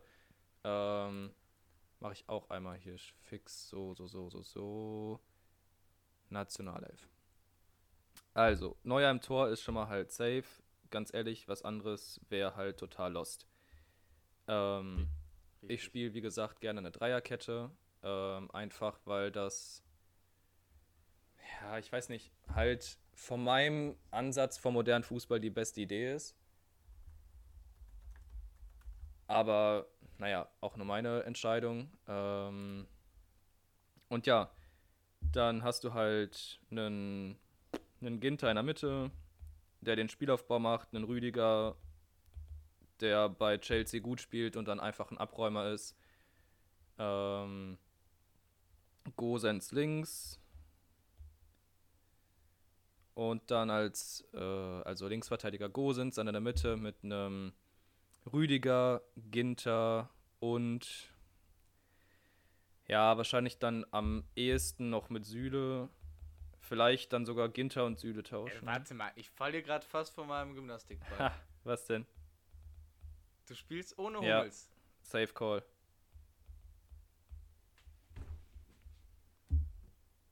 Okay. Hummels, Hummels kann nur Stellungsspiel. Hummels ist so fucking langsam. Das ist unglaublich. Ja, ja, klar. Okay, Ja, mach- mach- Nein, nein, ich, ich bin gespannt. Ich würde, also sorry, Ginter hat einige, der hat fast jedes Spiel, ich glaube sogar jedes Spiel in der Saison gemacht für Gladbach, aber Ja. ich glaube, egal, egal, mach, mach mal weiter. Hat er auch jetzt wieder zwei, drei Wochen Pause oder schafft er schon? Rüdiger finde ich legitim, finde ich legitim, voll. Könnte man jetzt auch, Rüdiger, geiler Typ, würde ich direkt unterschreiben, aber Hummels raus? Okay, er- er Bundestrainer, machen wir mal weiter. Also, äh, Kimmich und Goretzka ist das beste Mittelfeld, was wir haben. Äh, keine Ahnung, wie rum ich die jetzt schreibe, ist mir egal. Äh, dann das, was du auch sagtest, Gnabry und Sané ist auch safe. Und dann ist der Punkt, ähm, ich gehe persönlich mit dem Beispiel äh, Müller und davor ein Werner, was du zuerst hattest, weil dadurch, dass ich das Mittelfeld Goretzka Kimmich spiele, ähm, habe ich halt keine Verwendung für Groß. So, Groß ist ein Spieler, der halt definitiv auf die 6 muss, also oder halt so 8 und da ist Goretzka halt der beste Mann, natürlich nur, wenn er fit ist und spielen kann. Ähm, Gnabry und Sané sind defensiv bei Bayern selten, also keine Ahnung, halt irgendwie nicht da. Dementsprechend spielen die vorne und wir brauchen Außenverteidiger, das sind Gosens und Klostermann. Ähm, wie du schon sagtest, die theoretischen Rechtsverteidiger, die dann auch ein bisschen rennen können. Vor allem Gosens, der dann vielleicht nochmal mit Sané irgendwie über Außen kommen kann. Ich weiß noch nicht, wie das läuft. Und meiner Meinung nach ist die taktische Variante Dreier-Fünfer-Kette das Beste, was es im Fußball aktuell gibt. Und Punkt. Also da kann mir keiner mit einer Viererkette kommen, was ist, ist Quatsch. Ich bin, ich bin klassischer, ich bin klassischer Viererketten-Fan. Also du gehst hier mit. Ach, äh, und, und Chelsea übrigens habe ich, ich habe ja eins zu 3-5-2. viel, merke ich gerade. Ich muss leider doch den Werner streichen. Oder streiche ich den Müller? Packst du Kai rein oder wen? Nein. Also ohne Scheiß, ohne Scheiß. Egal was du machst, wenn du Thomas Müller streichst, ne, dann muss ich mit dir ernsthaft drüber diskutieren, ob wo, also Ich, ich mal die mal schön und vielleicht können wir die irgendwo posten oder ich schicke dir das gleich mal, dann kannst du da einmal drüber gucken. ja. Ähm, ich streiche, glaube ich, Also Thomas Müller kannst du nicht rausnehmen. Das Aber Thomas Müller ist kein Neuner. Thomas Müller ist Quatsch. Der ist irgendwo Mitte Rumturner. Pass auf. Nein, wir machen es Ja, wir den- anders. Stell den auf, sag dem, du kannst heute alles machen, was du möchtest. Dann ist er glücklich. Der macht was Gutes. Ey, du kannst nicht Thomas Müller rausnehmen, ehrlich, ohne Scheiß. Da kannst nicht, das funktioniert nicht. Also, So, die andere Alternative, die andere mal Alternative wäre, die andere Alternative wäre, wir gehen hin und stellen Klostermann raus, packen Kimmich auf rechts, spielen Goretzka ist verletzt, spielen Kroos auf der 8, Müller auf der 10 und Werner im Sturm. Haben wir zwar nur einen Das Verteidiger, das, geil. hat aber bei ja, hm, City theoretisch funktioniert. Ich, ah, ich weiß nicht. ey, doch, das ist auch eine gute, also es gibt viele Optionen eigentlich. Kimmich hinten rechts würde ich auch gerne sehen. Ist sogar tatsächlich für mich immer noch der beste Rechtsverteidiger im ganzen Kader, in meinen Augen. Und dann, wenn man Kimmich auf die rechts, äh, rechts stellen, auf rechts stellen würde, könnte man halt auch überlegen, du hast halt noch einen Ilkay Gündogan, der eine überragende Saison gespielt hat bei City. Einfach überragend. Den ich auch gerne mit dabei hätte in der Formation. Also, es ist nicht einfach. Ich bleibe jetzt mal bei meiner Formation, aber ich äh, kann auch voll verstehen, wenn man zum Beispiel Gündogan über Kroos stellt. Oder, äh, Ich habe heute Das Morgen noch die Sky Sport. News geguckt. Äh, ich schicke dir mal kurz deren Aufstellung. Die sieht nämlich folgendermaßen aus. Äh, Dreierkette, also Neuer im Tor, dann Dreierkette Rüdiger, Hummels, Ginter. Rechtsverteidiger Kimmich, Linksverteidiger Gosens, Mittelfeld Kroos, Gündogan, davor Müller und ein Sturm aus Havertz und Gnabry. okay, also finde ich ziemlich cool. Also alles bis halt, ich weiß nicht, Havertz, Gnabry vorne. Aber, ja, kannst du überlegen. Also Mittel, das ist interessant, wirklich. Ich, ich habe nur nicht damit gerechnet, ich habe gerade gar nicht dran gedacht, Kimmich mal nach rechts zu stellen, weil ich halt glaube, dass der Yogi den einfach nicht rechts spielen lassen wird. Also Aber ich persönlich es bin wäre- auch, ich, ich, cool. also ich persönlich äh, habe jetzt hier ein bisschen rumgemalt und mir ein bisschen was überlegt. Ich glaube doch, dass aber Klostermann rechts, Groß raus, Kimmich auf die 6, weil Jogi Löw in der PK meinte, Defensive ist das A und O. Klar, mit einer guten Offensive gewinnst du Spiele, aber wir spielen wieder dieses Kack-Spielprinzip von wegen, die besten Dritten kommen auch weiter. So, das heißt, wir können es schaffen, mit dreimal Unentschieden durchzukommen. So. Ey, so, das, ist der, Punkt. das ist genau, Spirit. deswegen war die EM auch so scheiße. Aber egal. Ähm, nehmen wir das einfach mal als stumpfes Prinzip an. Wir brauchen nur drei Unentschieden, um in die K.O.-Phase zu kommen. Und dann sind wir eine Turniermannschaft und gewinnen das Ganze. Easy Okay. Call, oder? Genau. Dann geht's los. Ich sag's dir. Dann Nein, geht's nämlich Spaß. los, ähm, der Punkt ist der. Du gehst hin und stellst eine gute Defensive. Das ist der Punkt, den Jogi Löw angesprochen hat. Den fühle ich auch zu 80 Prozent. Also finde ich, ist erstmal der richtige Ansatz, um in dieses Turnier zu gehen. Und dann stellst du eine Fünferkette hin und stellst davor halt keinen Kroos, weil der defensiv nicht so ist wie einen Kimmich. Das heißt, du stellst den Kroos auf die Bank und packst den Kimmich auf die 6, der auch gute Bälle spielen kann nach vorne im Spielaufbau, ist der auch sehr bewandert. Das heißt, du hast aber auch jemanden, der halt defensiv noch gut mitspielen kann. Stellst dann da vorne einen Müller als kreativen Part und einen Werner in Sturm für gute Konter zusammen mit Sané und Gnabry. Ich denke, so mache ich das jetzt hier final Okay. und lasse so stehen. Dann habe ich ein 5-1-3-1 oder wie auch immer man das sich zusammenstellen möchte. Aber ja. Ey, wie gesagt, ich kann es verstehen, wenn man Kroos äh, erstmal draußen ist, wobei ich halt immer noch der Meinung bin, dass der Typ äh, einfach immer noch absolut Weltklasse ist und halt äh, nicht gerade aktuell nicht so im Hype steht wie ein Josua Kimmich, der halt vor einem Jahr noch die Champions League gewonnen hat. Das ist dann auch klar, dass die Berichterstattung mehr über Kimmich Goretzka geht, ist logisch.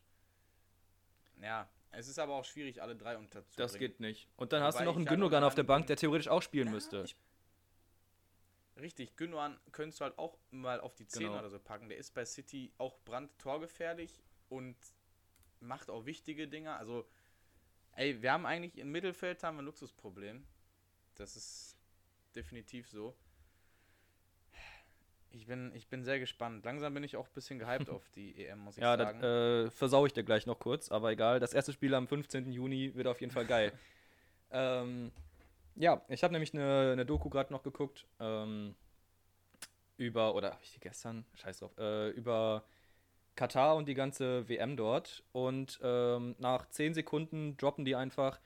Ja, ähm, und Sponsor jetzt der EM ist auch Qatar Airwaves, die die Mannschaften alle von den jeweiligen Spielorten zum nächsten fliegen. Und da dachte ich mir schon wieder, Bro, muss das sein? Führen wir nicht gerade Debatten? Nimm doch Eurowings oder Lufthansa oder die sind auch alle kacke, so wollen wir gar nicht drüber reden. Stark. Aber Qatar Airwaves, Real, also wirklich? Puh, Also, naja. Ähm, ja. Ich sag, wie es ist.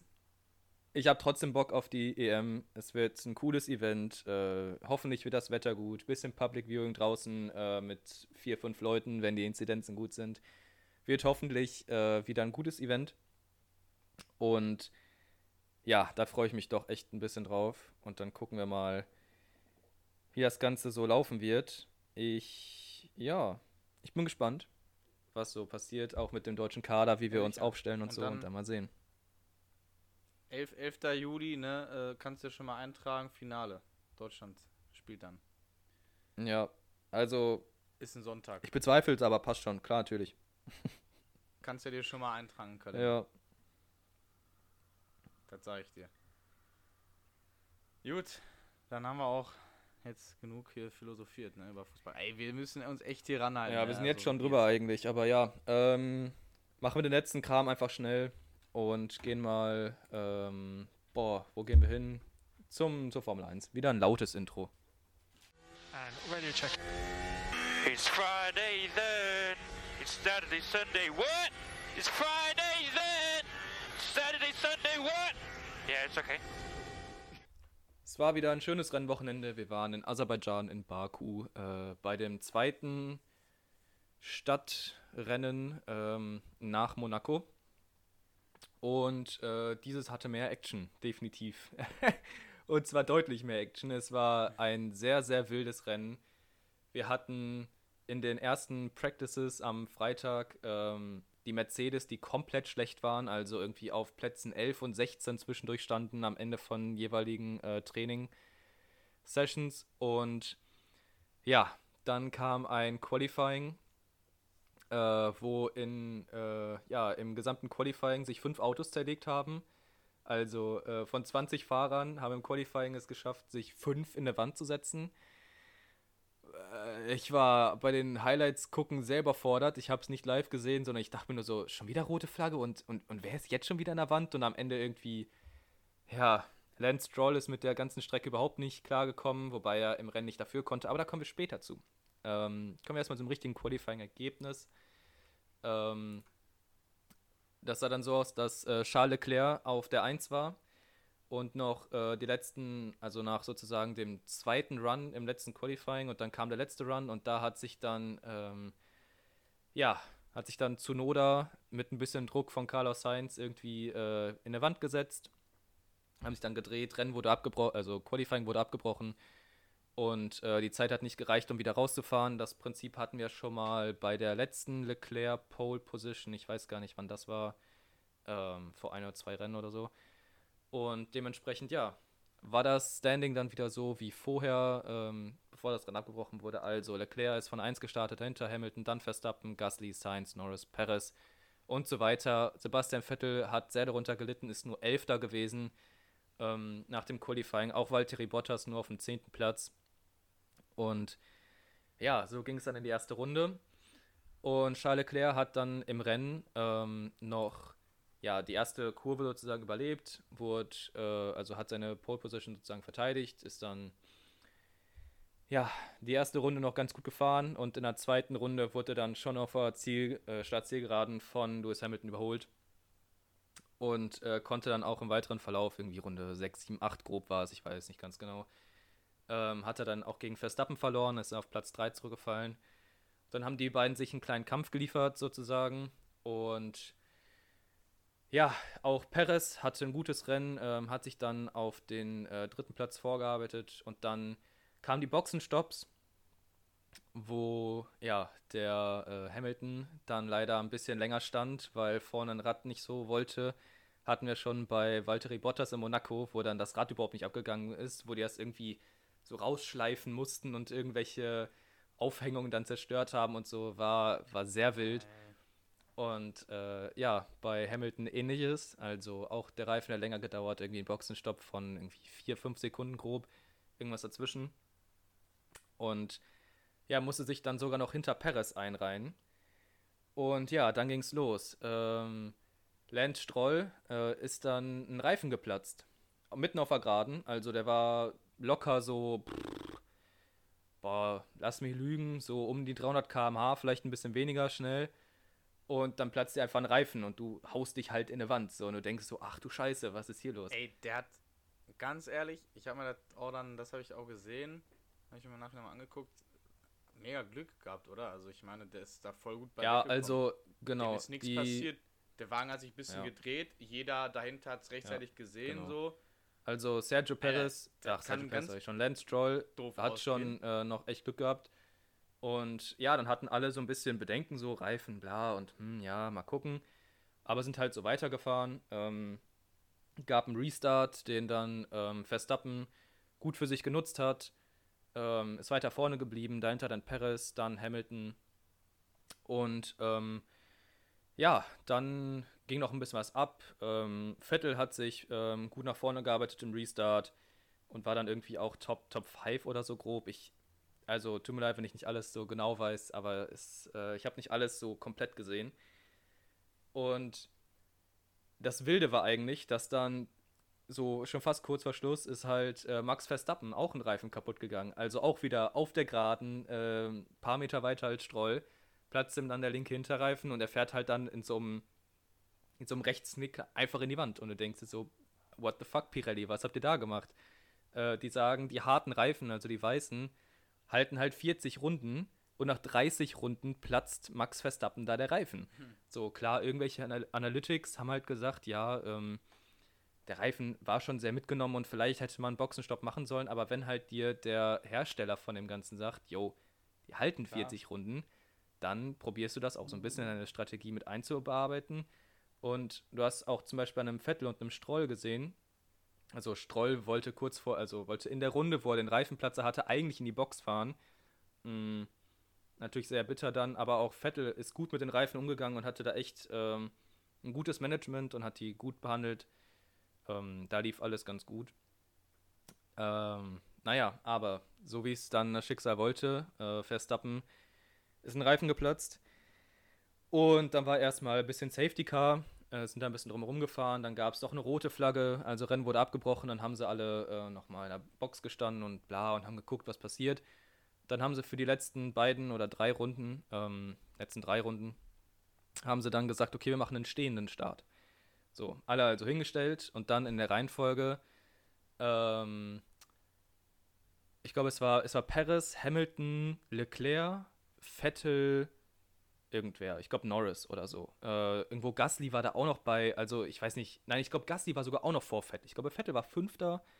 Dann war es äh, Leclerc, Gasly und so weiter. Und ähm, ja, beim Restart, ähm, also stehenden Start sozusagen, dann vor kurz vor Schluss, schafft es dann Hamilton sich in der ersten Kurve komplett zu verbremsen, fährt geradeaus durch, nimmt die Kurve nicht mit, wird dann halt letzter im Rennen. Sergio Perez fährt zu Ende, äh, Sebastian Vettel setzt ein gutes Überholmanöver gegen Gasly. Sebastian Vettel wird Zweiter, ist von 11 gestartet im Aston Martin. Sehr, sehr geiles Rennen, ist auch Driver of the Day geworden. Ähm, dahinter gab es dann noch die ganze Zeit Battle zwischen Leclerc und Gasly. Ähm, und äh, Lennon Norris war auch noch in der letzten Runde noch kurz dabei. War auf jeden Fall ein sehr, sehr spektakuläres Rennen, hat sehr viel Spaß gemacht. Äh, das zu gucken, immer gerne wieder. Auch die ganzen Instagram-Seiten haben gesagt, bestes Rennen ever, müssen wir wiederholen und so weiter und so fort. Ja, ähm, dahinter dann auch, also ähm, Podium bestehend aus Rennsieger Sergio Perez, erstes Rennen im Red Bull, muss man ganz klar Props geben. Der erste, zweite Fahrer von Red Bull, der gefühlt irgendwie, ja, seit Ricciardo mal wieder einen Sieg geholt hat. Also, äh, ich weiß nicht, ob Gasly das nochmal geschafft hat, aber ich, also ich würde lügen, wenn ich jetzt irgendwie hier was sagen würde. Dementsprechend für Perez sehr geil, auch für Red Bull, den Rennstall in Sachen ähm, Konstrukteursweltmeisterschaft sehr gut, weil halt sowohl Lewis Hamilton auf 15 als auch Bottas auf 12 halt keine Punkte gemacht haben. Klar, Verstappen auch nicht, aber ey, die 25 Punkte für einen Rennstall sind sehr gut. Ähm, Dahinter dann Vettel auf 2, Gasly auf 3, Leclerc auf 4, Norris auf 5. Die drei haben sich ja noch ein bisschen behagt. Dann Fernando Alonso in seinem Alpin auf einem grandiosen sechsten Platz, hätte man nicht erwartet. Yuki Tsunoda auf dem siebten Platz. Carlos Heinz im Ferrari schafft nicht so ganz an das Ergebnis von Leclerc wieder ranzukommen, wird nur Achter in Anführungszeichen. Danny Ricciardo neunter. Und Kimi Raikön, die alte Legende, holt auch nochmal einen zehnten Platz und einen Punkt. Und ja, also war ein sehr wildes Rennen, immer wieder gerne. Und ja, in, was steht hier, 10 Tagen und 21 Stunden ist dann das erste freie Training von Frankreich an der Côte d'Azur, wo dann das nächste äh, Rennen stattfinden wird. Ja, alles klar. Ne? Ich, wie gesagt, ich habe es auch ein bisschen mir dann im Nachhinein die Highlights angeguckt, aber nur weil halt ein Kollege gesagt hat, so, ey, das war sehr Ja. wild. Ich finde diese Regel auch, keine Ahnung, ist halt irgendwie doof, weil du halt den ganzen Pro Progress aus den vorigen Runden, der ist ja weg. Ne? Also, naja, ich weiß nicht. Ist ein bisschen irgendwie schade halt für diejenigen, die quasi vorher halt sich richtig gute Position erkämpft haben. Aber es ist spektakulärer Aber für die Fans. nichts, ne? Also, ich weiß nicht. Klar muss man. Für Muss man auf beiden ist Seiten es sehen. definitiv Genau. spektakulärer. Da hast du absolut Ja. recht. Absolut. Ähm, ja. Also, es hat, es war echt cool, das Rennen.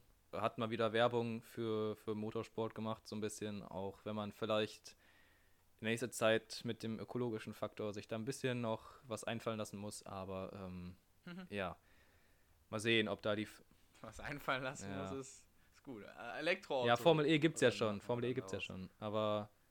Echt? mhm. Äh, es, das läuft ungefähr so, dass du halt keine Rennstrecken bauen musst, sondern du nutzt einfach öffentliche Straßen, sperrst sie dann ab, dann ist halt sozusagen, keine Ahnung, beispielsweise fahren die in Berlin, machen die da halt einfach einmal kurz die Straßen zu ähm, und dann hast du ein ganzes Event an einem Tag, also du machst erst ein freies Training, dann Qualifying und dann halt ein paar Stunden Pause, dann machst du das Rennen. Ähm, vielleicht auch in zwei Tagen, ich weiß nicht, also so genau bin ich da nicht drin. Und dann hast du halt nur Elektromotoren, du kannst sie an so ein paar Spots halt aufladen, wenn du an so einer Wand vorbeifährst, läuft so mit induktivem Laden oder so. Ich wirklich, frag mich nicht über genaue Details, aber äh, haben wir auch ein paar deutsche Fahrer dabei. Ich glaube, Pascal Wehrlein ist noch dabei, den kennt man auch aus der Formel 1, da war der auch mal unterwegs. Ähm, Okay. und so andere wie Stoffel van Dorn oder, boah, pff. also ein paar, paar Formel 1-Fahrer, ehemalige fahren da ein bisschen mit. Ähm, ja, die Autos sehen ein bisschen mehr aus wie so, hm, ah, wie, wie, wie heißen diese Teile noch? Also die, die haben halt ähm, nicht so viele äh, Aero-Teile, sondern sind mehr so wie so ein Auto geshaped. Die haben also über den, äh, haben so einen Radstand, also über dem Rad haben die so ein bisschen, ja, Blech halt drüber und so und so weiter und so fort. Also guck's dir einfach mal an, gibt's ein paar Highlights auf YouTube safe. Äh, und auch Erklärungen, wie das Ganze da abläuft mit dem ganzen Chargen und irgendwie auch die Fans können dann Voting mit reinbringen, wer dann irgendwie Power bekommt und so ein Kram. Ähm, ich bin da nicht so wirklich drin, aber es scheint ganz cool zu sein. Ich werde mich da äh, tatsächlich noch ein bisschen drüber informieren, weil ich einen kenne, der bei ähm, ja, der, der Produktionsfirma da ein bisschen äh, zu tun hat. Oh. Aber genau, ein Kontakte. bisschen. Meine Kontakte werde ich da mal einfließen lassen und mich da persönlich informieren, weil es mich einfach interessiert. Aber ey, scheiß auf den ganzen Kram drumherum.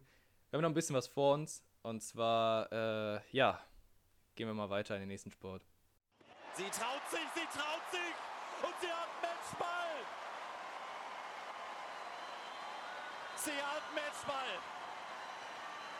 Hören sich die Zuschauer an hier. Roland Garros, die French Open läufen aktuell. Ähm, auch gerade bei mir im Hintergrund. Djokovic führt 2-1 gegen Musetti und 40-0. Ähm, ja, boah, wo fangen wir an? Also, erstmal mit Zverev. Wieder erste Runde schlecht reingestartet, hatten wir letzte Woche kurz angeschnitten. Hat jetzt ähm, in der zweiten Runde, so wie ich das gesehen habe, aber äh, in der zweiten Runde, ich sag's dir gleich, wo er hier ist, ich finde ihn gerade nicht. Genau, sagen wir erst, doch hier ist er, äh, hat ähm, 7-6, 6-3 und 7-6 äh, gegen Roman Safuilin oder ist ein russischer Name vielleicht Safuilin oder so, I don't know. War ein, war ein Qualifier, ich kenne ihn nicht. Aber du hast Äh, so, dementsprechend hat er sich da gut durchgesetzt. Genau darüber steht auch unser anderer Deutscher, Jan-Lennart Struff. der sich auch durchgesetzt hat mit 3-0, auch in der nächsten Runde. Und tatsächlich auch weiter Philipp Kohlschreiber äh, hat Karatsev rausgeworfen. Karatsev kennst du noch aus dem letzten ähm, großen Tennis-Part bei uns. Äh, der Qualifier, der sich dann noch so lange durchgesetzt hat, das war der Dude. Ähm, ja, ansonsten natürlich äh, Rafael Nadal, der große Favorit bei dem Turnier, ist auch weiter. Ähm, auch Roger Federer hat sich in der zweiten Runde noch weiter durchsetzen können. Djokovic auch 3-0 durch und so weiter und so fort. Ähm, Tsitsipas ist auch weiter. Und jetzt in der dritten Runde hat Zverev auch wieder 3-0 gewonnen. Äh, sehr, sehr stabil. Struff auch 3-0 durch gegen auch einen anderen Qualifier. Äh, Kohlschreiber ist leider raus gegen Diego Schwarzmann. Und so weiter. Das alles zu den Ergebnissen. Jetzt kommen wir mal zu dem etwas äh, kritischeren Ding. Ähm, Roger Federer hat in der dritten Runde gegen Dominik Köpfer gespielt und äh, war ein relativ enges Match. Also äh, die Ergebnisse waren äh, für Federer 7-6, dann für Köpfer 7-6, dann wieder für Federer 7-6 und dann im letzten 7-5 für Federer. Also äh, ein 3-1 der sehr, sehr knappen Sorte, so könnte man das vielleicht betiteln. Und dann, äh, ja, sagt jetzt der Herr Federer, vor seinem Spiel gegen äh, Matteo Berrettini, die aktuelle Nummer 9 der Welt. Ja, äh, ich höre auf meinen Körper, ich äh, höre jetzt auf. Ich spiele nicht mehr. Ich, ich, ich quitte. Oh, Habe ich auch gelesen. So, ist jetzt die Frage, wie man das sieht. Ähm, gibt natürlich ein, also der, der Sieg für Berrettini nach Aufgabe oder wie auch immer das Ganze dann im Tennis genannt wird, äh, geht so durch. Und ja, er ist halt ohne ein Spiel gemacht zu haben in der nächsten Runde, ausgeruhter und so weiter, ist alles so ein Ding, äh, was da halt mit reinspielt. Das ist gar nicht mein großer Punkt. Also, ich freue mich eher für Berettini so. Also, ist jetzt vielleicht nicht mein Favorite-Spieler so, aber also, was kann er dafür? Was man eher sagen sollte, ist vielleicht, ob es andersrum Sinn ergibt. Also, ob Federer dann, bevor er dieses Spiel anfängt, ähm, oder, oder im Spiel mit Köpfer dann sagt, ja, sorry, ich, ich höre auf, ich merke gerade, es geht nicht mehr. Und dann halt Köpfer weiterlässt, so aus deutscher Sicht, weißt du? So dass der halt eine Runde weiter wäre und dann halt überhaupt ein Spiel stattfinden kann. Und jetzt nicht halt einfach gar kein Spiel ist. Ja, verstehe. Ähm, das ist so ein Ding, was man sich vielleicht überlegen muss, keine Ahnung. Und auch, dass man halt sagt, okay, ich bin weiter und spiele jetzt und, und probiere es gar nicht erst und dann sag von vornherein, ich bin raus und fokussiere mich auf Wimbledon, was halt mehr so das Federer-Turnier ist. Ähm, ja, ist alles ein bisschen, äh, ein bisschen schwierig, muss man sagen. Also, ich weiß nicht. Es, äh, so, ist halt, ist halt blöd gelaufen. Kannst du ja mal deine Meinung zu sagen, was du da so von der ganzen Aktion hältst? Ich, oder dir jetzt überlegen, ich werfe nochmal drei, vier Ergebnisse rein vorher. Äh, die Nummer 2 der Welt, Daniel Medvedev ist durch, äh, glatt in 3. Äh, Tsitsipas ist auch durch, glatt in 3. Zverev auch gegen Kei Nishikori, der eigentlich sonst immer fünf Sätze spielt, auch in drei durch. Sehr gut gespielt, kaum, also kaum gestruggelt, der sah sehr stabil aus. 4-6, 4-1, äh, ach nein, äh, 6-4, 6-1, 6-1, äh, sieht sehr gut aus. Und aktuell noch für die deutsche Sicht spielt Jan-Lennart Struff im Achtelfinale aktuell gegen Diego Sebastian Schwarzmann, die Nummer 10 der Welt, und steht 6-6 aktuell. Ich weiß auch gar nicht, warum Eurosport mir das gerade nicht zeigt. Das würde ich viel lieber sehen als Djokovic gegen Musetti, aber no front an Eurosport.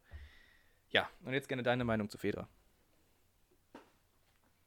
Ja, keine Ahnung, ist halt sch schwierig. Ich, ich frage mich irgendwie. Guck mal, er ist ja in das Turnier gegangen mit dem, mit dem Ziel, auch das Turnier durchzuziehen, ne? Da sind wir uns ja einig. Das, das ist halt die Frage. Oder er ist halt nur reingegangen, um zu gucken, oh, kann ich überhaupt nur Tennis spielen oder nicht? Man kann es natürlich probieren, aber nehmen wir mal an, es stimmt, dass er das jetzt erst gemerkt hat, dann ist es natürlich die richtige Entscheidung, weil halt, äh, ne, Mhm. von deinem Körper sollst du noch äh, möglichst die nächsten 40, 50 Jahre was haben. Mhm.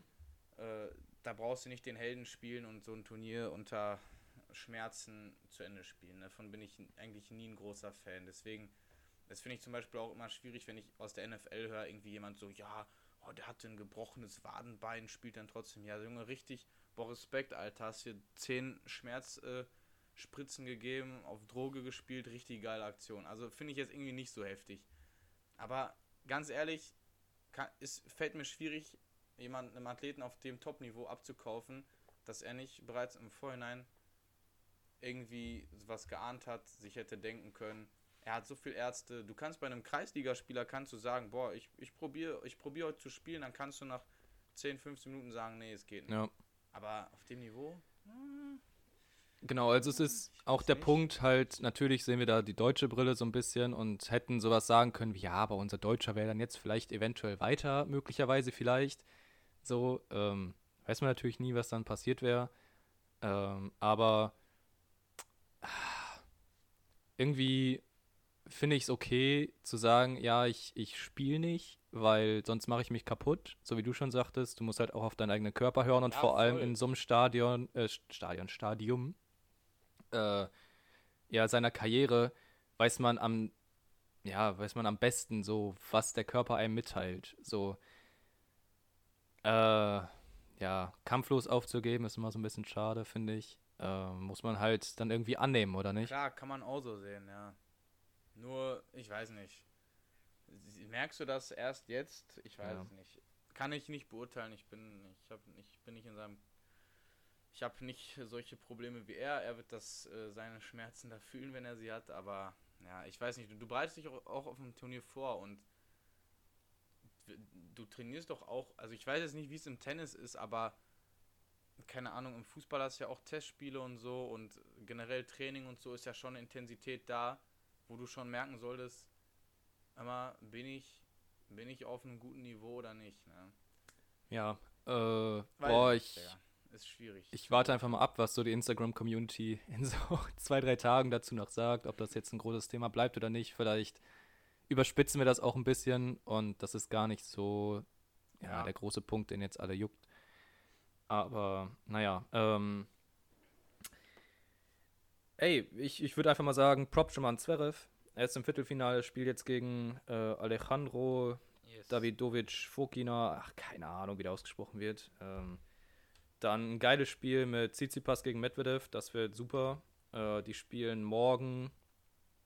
Und ja, jetzt gerade spielen Djokovic und Struff. Und um 16 Uhr noch Nadal gegen Yannick Sinner. Yannick Sinner auch die 18 der Welt, könnte auch ein gutes Match werden. Aber ja, also Nadal ist natürlich auf, vor allem bei den French Open immer der große Favorit. Und dann gucken wir einfach mal, wer dann äh, am Ende so im Finale steht und dann gegen Rafael Nadal verlieren darf. Nein, Das, das, das ist eine Riesenansage, aber Gut. mal sehen. Ansonsten, das letzte Thema, wozu ich glaube ich kein Intro mehr habe und wir die letzten Wochen sehr vernachlässigt haben, ist leider ähm, unsere Eishockeymannschaft, die bei der WM sehr große Leistung gebracht hat und ähm, ja, bis ins Halbfinale gekommen ist. Das äh, haben wir euch irgendwie gar nicht so mit, ja, mitgeteilt. Keine Ahnung, warum wir es jedes Mal vergessen haben. Irgendwie hatten es auch jedes Mal auf dem Zettel stehen, aber dann dachten wir uns, es ist zu spät. Und jetzt labern wir halt eine Stunde 40 und denken uns, ach du Scheiße, ich muss in vier Minuten in der Vorlesung sitzen, aber ey, scheiß drauf. Ähm, ich habe vorher die Gruppenphase leider nicht gesehen. Ich habe dann erst die K.O.-Phase gesehen. Ähm, und da haben sie echt geil gespielt im, ähm, im Shootout am Ende gegen. Boah, fuck, lass mich. Na, bevor, ich, ich sag nichts Falsches. Im Shootout, ähm, am Ende der letzte Schuss war saugeil, wo halt. Ähm, also, ich weiß nicht, ob du das gesehen hast, wo du halt im Eishockey ist es so, du läufst von der Mittellinie dann los, da liegt der Puck, du nimmst den auf und hast dann von der Mittellinie bis zum Tor halt Zeit zu schießen, sozusagen. Und ähm, die meisten laufen dann halt auf den Torwart zu, äh, probieren ihn so ein bisschen zu verladen, so in eine Richtung und nehmen dann halt die andere Ecke oder wie auch immer. Und dann war es so, dass der, ähm, der Deutsche halt hingegangen ist, fährt so von rechts an und zieht nach links weg und äh, nimmt den Torwart dann halt so ein bisschen mit, weil er natürlich dann weiterhin so die Ecke verkleinert. Ähm, Ja. Und nimmt dann den Puck einmal so um ihn herum und legt ihn dann in sozusagen in die Freiecke. Also es ist sau schwer zu beschreiben. Guckt euch Highlights an, war sehr krass, das ganze Ding. Ähm, auch die Torhüter haben da ein paar Dinge rausgeholt, war echt stark. Und dann haben wir leider gegen die Finnen im Halbfinale 2-1 verloren. Das war sehr bitter. Ähm, lagen erst 2-0 zurück, haben dann im Powerplay nochmal ein Tor gemacht, sind rangekommen. Und Und hatten dann echt gute Chancen am Ende noch, die wir hätten nutzen dürfen, wo viel dann ein bisschen so abgefälscht war, was halt natürlich beim Puck und so einem kleinen Spielgerät äh, einen relativ großen Einfluss halt hat. Ähm, aber ja, war viel abgefälscht, wo du halt dann nicht perfekt im Puck am Ende triffst, um ihn äh, ja, ins Tor zu schieben, sondern halt einfach daneben bist, so dumm gesagt. Und ja, verlieren dann 2-1 gegen die Finnen und dann im Spiel um Platz 3 halt 6-1 gegen USA. Ich denke, da war dann auch so ein bisschen die Luft raus. Und ja, vierter Platz bin ich aber komplett zufrieden mit. Hat dann doch noch Spaß gemacht, wieder mal. Das ist der große Punkt bei den Randsportarten. So, äh, auch Handball und sowas lebt davon. Gute Ergebnisse bringen Aufmerksamkeit und wahrscheinlich Nachwuchs und Geld in auch die kleineren Sportarten. Ja. Und da sind Nationalmannschaften und international gut vertretene Mannschaften ähm, immer ein großer ja, Werbepunkt für Randsportarten. Und hat mich echt gefreut, dass die so weit gekommen sind, weil jetzt natürlich auch der Eishockeyverband davon wieder ein bisschen positiv ähm, ja, rausgeht. Ja, natürlich. Ja, auf jeden Fall. Also Deutschland äh, hat stark gemacht, Platz 4 geworden unterm Strich. Gegen USA war es dann ein bisschen deutlicher, scheiß aber ey, dennoch, sie hätten die erste Medaille nach 68 Jahren bei einer WM Ja. holen können. Das wäre natürlich mal was gewesen, aber äh, auch aus dem deutschen Lager hört man, man ist zufrieden und äh, Deutschland sieht sich selbst wieder so ein bisschen in der, in der Spitze des Eishockeys Mhm. Ja. angekommen. Sehe ich auch so. Das äh, zeigt sich dann auch in der, in der Weltrangliste. Da sind sie auch so ein bisschen hochgeklettert. Also so viel dazu. Respekt an die Eishockey-Nationalmannschaft. Jo, Dann haben wir das auch. Und wir haben viel zu lange geredet Ja. heute. Das ist eskaliert. ein bisschen. Aber es war auch sau viel los die letzte Woche, ganz ehrlich. ja, es war, es war viel los. Das ist richtig. Gut. Liebe, liebe Leute, wir werden uns in Zukunft knapp behalten. Vermutlich. Ja. Wir können da nicht die Hand für uns Feuer legen. Mal gucken. Auf jeden Fall. Dankeschön an alle, die sich das hier anhören. Okay, äh, viel Spaß. Hast du noch, noch irgendwas? Ähm, irgendwas. Wir, ver vernachlässigen die unsportlichen News des Tages, so die letzten drei, vier, fünf Wochen, muss ich mal ganz ehrlich sagen. Ähm, ja, ich habe aber auch nichts. So, ich könnte jetzt irgendwie so was Komisches erzählen, von wegen, äh, was weiß ich, hab bei Madden gewonnen, aber das ist ja Quatsch. Nein. Also, das Ding ist, äh, alles, alles gut. Ich denke, ich setze mich jetzt erstmal in eine Vorlesung, höre mir die ganz entspannt an und dann wird gleich Podcast geschnitten und hochgeladen. Das ist ein Plan. Also, liebe Leute, schaltet nächste Woche wieder ein. Und macht's gut. Bleibt gesund.